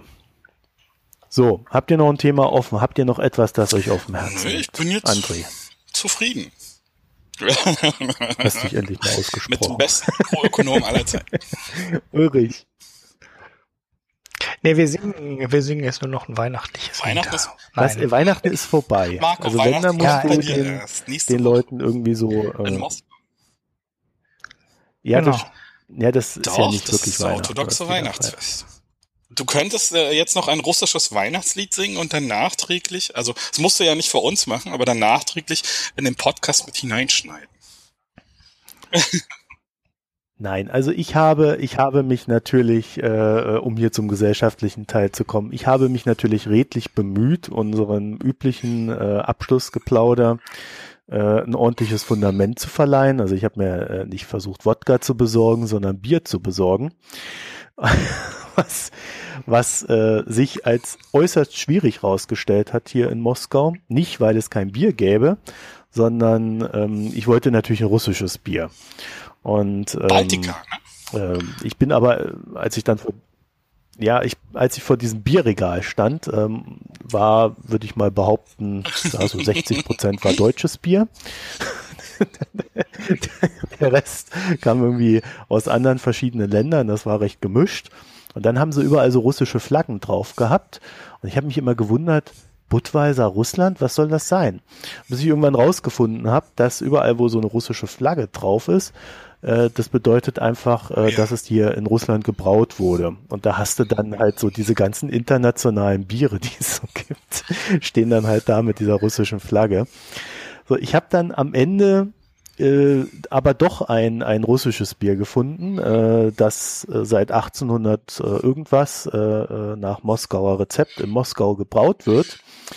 Bin dann nach Hause gelaufen, äh, beziehungsweise mit dem Bus gefahren, ähm, bin drei Kilometer zu weit gefahren, musste dann die Metro nehmen, weil die Bushaltestellen geändert worden sind und dann einfach drei Kilometer lang keine Bushaltestelle mehr kam. So, und dann habe ich, weil das Bier warm war, es kurz in den Tiefkühlschrank gegeben und einen Film zu gucken begonnen. und das Bier vergessen. Ich kann mir jetzt vorstellen, wie die Geschichte weitergeht. so, das heißt, äh, das Bier äh, war dann schockgefroren und ich habe mich nicht mehr getraut, das zu trinken. Äh, aber vielleicht kann mir einer von euch den Rat geben, ob man solche Biere dann noch trinken kann oder ob die Erfahrung habe ich noch nicht gemacht. Wenn die Flasche aufgeplatzt ist, dann hast du keine Kohlensäure mehr da drin. Du kannst es noch trinken, aber du hast äh, nach dem Auftauen intakt, keine Kohlensäure mehr. Ja. Hm. Nee, nee, die war ganz, die war ganz. Die ist noch ganz auch. Dann ist es gutes russisches Glas. Das deutsche hält nicht. Das war wahrscheinlich einfach. Da fliegt normalerweise zumindest der Kronkorken weg. Das dehnt sich ja doch ganz schön kräftig aus. Ne? 10% oder sowas Wasser zu Eis. Normalerweise fliegt dir der Kronkorken ab ja, und dann. Wahrscheinlich haben die da also, mehr Wasser als Hopfen drin oder irgendwie sowas. Ja. ich weiß es nicht. Ich weiß es nicht. Jedenfalls, äh, ich habe mich da nicht mehr getraut, es zu trinken und bin deswegen äh, völlig bierlos ei, ei, ei. Geblieben. Ja. So, das war jetzt die, das war jetzt die längste Ausrede aller Zeiten, aber ich, ich kann die jetzt noch toppen. Nein. Ich habe äh, wirklich auch kein Bier getrunken, was berichtenswert wäre. Ich war Weihnachten nur eingeladen, habe selber äh, auch Wein getrunken und äh, Gin Tonic und von daher kann ich kein neues Bier in die Runde Ich habe auch irgendwann mal ein Bier getrunken zu Weihnachten, aber ich ja, weiß nicht mehr die Marke. André. Das hat mein Papa gekauft, irgendwie. irgendwie. Nee, das war irgendwas Baden. mit zum Kronkorken, aber ich habe... Ah, es war lecker. Es war lecker. Gut, das hilft uns irgendwie auch nicht weiter. Wo feiert ihr Silvester? Gut, das heißt, wir gehen heute. Im Hause. Im Hause. Marco in Moskau. Ich bin in Budapest. Im Hause mit Schwagern und ganz viel. Äh, in Budapest. In Budapest, ja. oh. Und dann von Schon Budapest unterwegs. Na Silvester feiern. Ja, warum in ja, Budapest? Ja, ich wollte eigentlich nach Wien Silvester feiern, aber da waren die Hotels zu teuer. Dann bin ich nach Budapest ausgewichen. Ich muss mir jetzt ein Hotel nehmen in Wien. Hm. Mhm. Egal. Ja. Doof, ne? Jetzt bin ich Wo bist Berlin. du eigentlich jetzt gerade? In Berlin oder in Zürich? Ah, okay. Ach so, du, äh, hast du da ja, aber eine Wohnung in Zürich hast du ja schon eine Wohnung dann. Und dann suche ich in Ruhe. Ach, auch, falls, falls ein Job gleich wieder Das habe ich nicht gehört. Ja gut, das ist nicht einfach. Das ist nicht einfach in Zürich, glaube ich, ne? Das ist doch alles äh, von Man wird ja vorsichtig Wasser. im Alter, ne? Nein. nee, äh, nee, ich habe äh, ich hab hier äh, aber auch nichts vor zu Silvester, weil äh, letztes Jahr äh, hat sich herausgestellt, das ist hier so der große äh, Tag. Also die machen da am Kreml mal so ein bisschen rumgeballer, das kannst du dir aber auch im, im Fernsehen in Russland gibt es kein privates angucken. Feuerwerk, sondern es wurde früher zumindest mal vom Staat oder von, von der Stadt organisiert, ne? Ach du, hier macht äh, irgendwelche. Oligarchen machen hier jeden Tag Feuerwerk. Wo genau also, wohnst du gerade? ist, mittlerweile ist das hier so Standard. so äußere ich mich jetzt nicht. Aber hier wird äh, hier wird äh, ständig irgendwie Feuerwerk gemacht. Das ist äh, schon faszinierend äh, wie, wie oft man das machen kann. Allerdings äh, in Berlin ist das ja auch nicht so selten. Ne? Äh, so, dass man ja, mal stimmt, da gibt es immer diese Sommerpartys und so äh, Gartenlauben und so und hm, ja, aber auch, auch auch im Winter und so, ne? Also vielleicht ist das äh, einfach so ein Privileg der Hauptstadt äh, eines Landes, dass da öfter mal was in die Luft geht. So wird's wohl sein. Gut, dann würde ich sagen, dann packen wir es hier. Ähm, ja, Ulrich, du bist heute mal für den, für den Schluss zuständig. Ich bin, ich kann gar nicht so viele Sätze hintereinander reden, ohne dass meine Stimme wieder weg ist. Äh, ähm, ja, danke André. Ich glaube, das war ganz interessant. Ich hoffe, die Hörer ähm, haben die gleiche Einschätzung wie ich. Ähm, hoffentlich waren die Themen. Ich hoffe, die Hörer zukommen. geben mir recht. ja, genau, ihr dürft mir nur recht geben, wenn ich sage, es war interessant. Ähm, war natürlich nicht so ganz so einfach mit den Charts, äh, das jetzt im Podcast, also in Audio zu erklären. Äh, wir packen die Charts in die Shownotes. Wenn der Marco ganz fleißig ist, macht ja, er sie sogar als Kapitelbilder. Ja, Kapitelbilder. Mal schauen, ob, er, ob wir das hinkriegen. Haben wir noch nie gemacht. Keine ähm, Ahnung, wie man das macht. Ja, das kannst du im Podlove Publisher irgendwo machen. Da kannst du Kapitelbilder einstellen. Irgendwo ist ein guter Hinweis. Ja, ja, ja Podlove Publisher ist auch total übersichtlich. Äh, den hat man, den hat man ja, glaube ich, nach fünf Jahren immer noch nicht vollständig verstanden. Ähm, ja, wir haben eigentlich noch genug Themen am Ende offen gehabt, die wir noch, wo wir noch weiter hätten rein äh, drillen können. Äh, vielleicht machen wir schon. Ja, weil, ja, nee, machen wir noch mal was mit dir vielleicht, Ach, aber ich weiß nicht, ob du das dann darfst ja, mit deinem Arbeitsvertrag. Warten wir mal einfach ab. Ja, ne, und äh, da kommt bestimmt noch mal was. Ich hätte ja auch ganz gerne noch mal so diesen, diesen Konjunkturzyklus erklärt, so wie du den siehst mit den Investitionen mhm. und den Lohnsummen und so. Das haben wir jetzt gar nicht gemacht. Das ist, glaube ich, auch ein ganz interessantes Thema für einen Podcast. Einfach mal so zu erklären, äh, wann Konjunktur äh, Aufschwung ist und wie der sich aufzeich, äh, auszeichnet und wann man sieht, dass der wieder schwächer werden könnte und was da immer alles hinterhängt ähm, wie man das beobachten kann, wie man da vielleicht darauf reagieren ja, kann ähm, als Politik. Äh, das haben wir jetzt so am Rande angeschnitten. Aber nicht so richtig erklärt. Das könnte man natürlich auch nochmal als Thema machen, fände ich ganz interessant. Vielleicht sagen die Hörer auch was dazu, ähm, ob wir mal sowas erklären könnten, weil das ist ja für äh, die deutsche Politik offensichtlich ähm, unbekanntes Terrain, sowas wie eine Konjunktursteuerung zu machen. Ähm, Wäre sicherlich auch für Europa hilfreich. Wobei, bei der letzten Krise hatten wir ja das konjunkturelle Kurzarbeitergeld und es war ja schon eine sehr gute Lösung. Also das hat Deutschland gar nicht so schlecht gemacht. Ja. Ja, ja, ja das, äh, das war gar nicht so. Ja, ähm, genau. Ich habe jetzt wieder so so undifferenziert rumgejammert. Eigentlich war es gar nicht so schlecht, weil man hat äh, zwei kurzfristige Sachen gemacht, wie das äh, Kurzarbeitergeld, die Zuschüsse dazu. Man hat die Abwrackprämie gemacht, was die Automobilindustrie am Leben hält. Ähm, und man hat direkt dieses äh, Konjunkturpaket 2 aufgesetzt, wo man dann ein bisschen später noch Geld ähm, in Gebäudesanierung und ähnliches gesteckt hat. Das, ich glaube, das war schon ganz gut gestaffelt und äh, äh, ganz gut aufgebaut. Naja, aber trotzdem, so, so richtig hat man äh, das Gefühl nicht, dass die Politikberatung äh, in Deutschland dieses Thema so richtig beachtet, diesen Konjunkturzyklus beachtet, weil irgendwie haben die das irgendwie nicht auf dem Schirm. Ähm, die sagen immer nur, man muss ähm, ja äh, liberalisieren, liberalisieren und äh, flexibilisieren und flexibilisieren. Und ansonsten kommt da nichts an Vorschlägen. Ähm, da könnten wir sicherlich noch mal was zu machen. Ja, ansonsten gesagt, war schön, dass du dabei warst. Ähm, ja, da siehst du mal, dann mach mal schnell einen eigenen Podcast. So viele gibt's in Deutschland noch nicht, im, im deutschsprachigen Bereich zu ähm, Wirtschaftsthemen. Da ist noch ein Riesenfeld zu beackern. Ähm, wir haben, wir haben ja erst einen hier vorstellen können oder äh, einmal hier einen vorgestellt und äh, es ist echt äh, äh, viel, da wäre noch viel ähm, an, an Themen, die man beackern könnte. Naja, gut. Äh, ja, dann danke, dass du die zwei Stunden genommen hast. Wir quatschen jetzt eh noch mal eine Stunde weiter. Und ähm, ja, dann sag ich mal, äh, haben wir noch was? Nein. Nie. Äh, ihr könnt spenden, immer wie immer. Wir äh, verlinken auch äh, den André. Folgt ihm auf äh, folgt ihm auf Twitter. Sein Account ist da keine Wunder. Ähm, ja, und alles andere wisst ihr ja, wie ihr uns spenden könnt, unsere Wunschlisten leer kaufen könnt, äh, wie ihr uns Bitcoins, äh, Geld monatlich äh, per Einzelüberweisung, per PayPal und äh, Flatter und was weiß ich nicht noch alles zur Verfügung stellen könnt.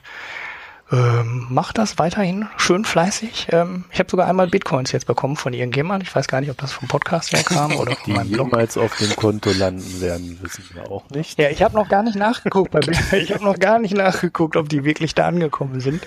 Ähm, da befindet sich jetzt irgendein Bruchteil von Bitcoins, der jetzt auch schon unfassbar viel ein, wert geworden ist in den letzten Podcast Wochen. machen, wie die ähm, Blockchain den Journalismus revolutionieren wird. Aber da können wir noch ein halbes Jahr warten. Äh, ja, genau, da brauchen wir vor allem auch noch eine Idee, wie man da, was, was man dazu erzählt, ne? so konkret. Ähm, ja gut, das war's dann von meiner Seite. Vielen Dank fürs Zuhören. Ähm, schalten Sie auch nächstes Mal wieder ein. Das heißt, äh, hallo, hier ist Marco und äh, tschüss. Naja, naja. ich merke schon. Beenden wir das für heute. Wiedersehen. Auf Wiedersehen, äh, hören.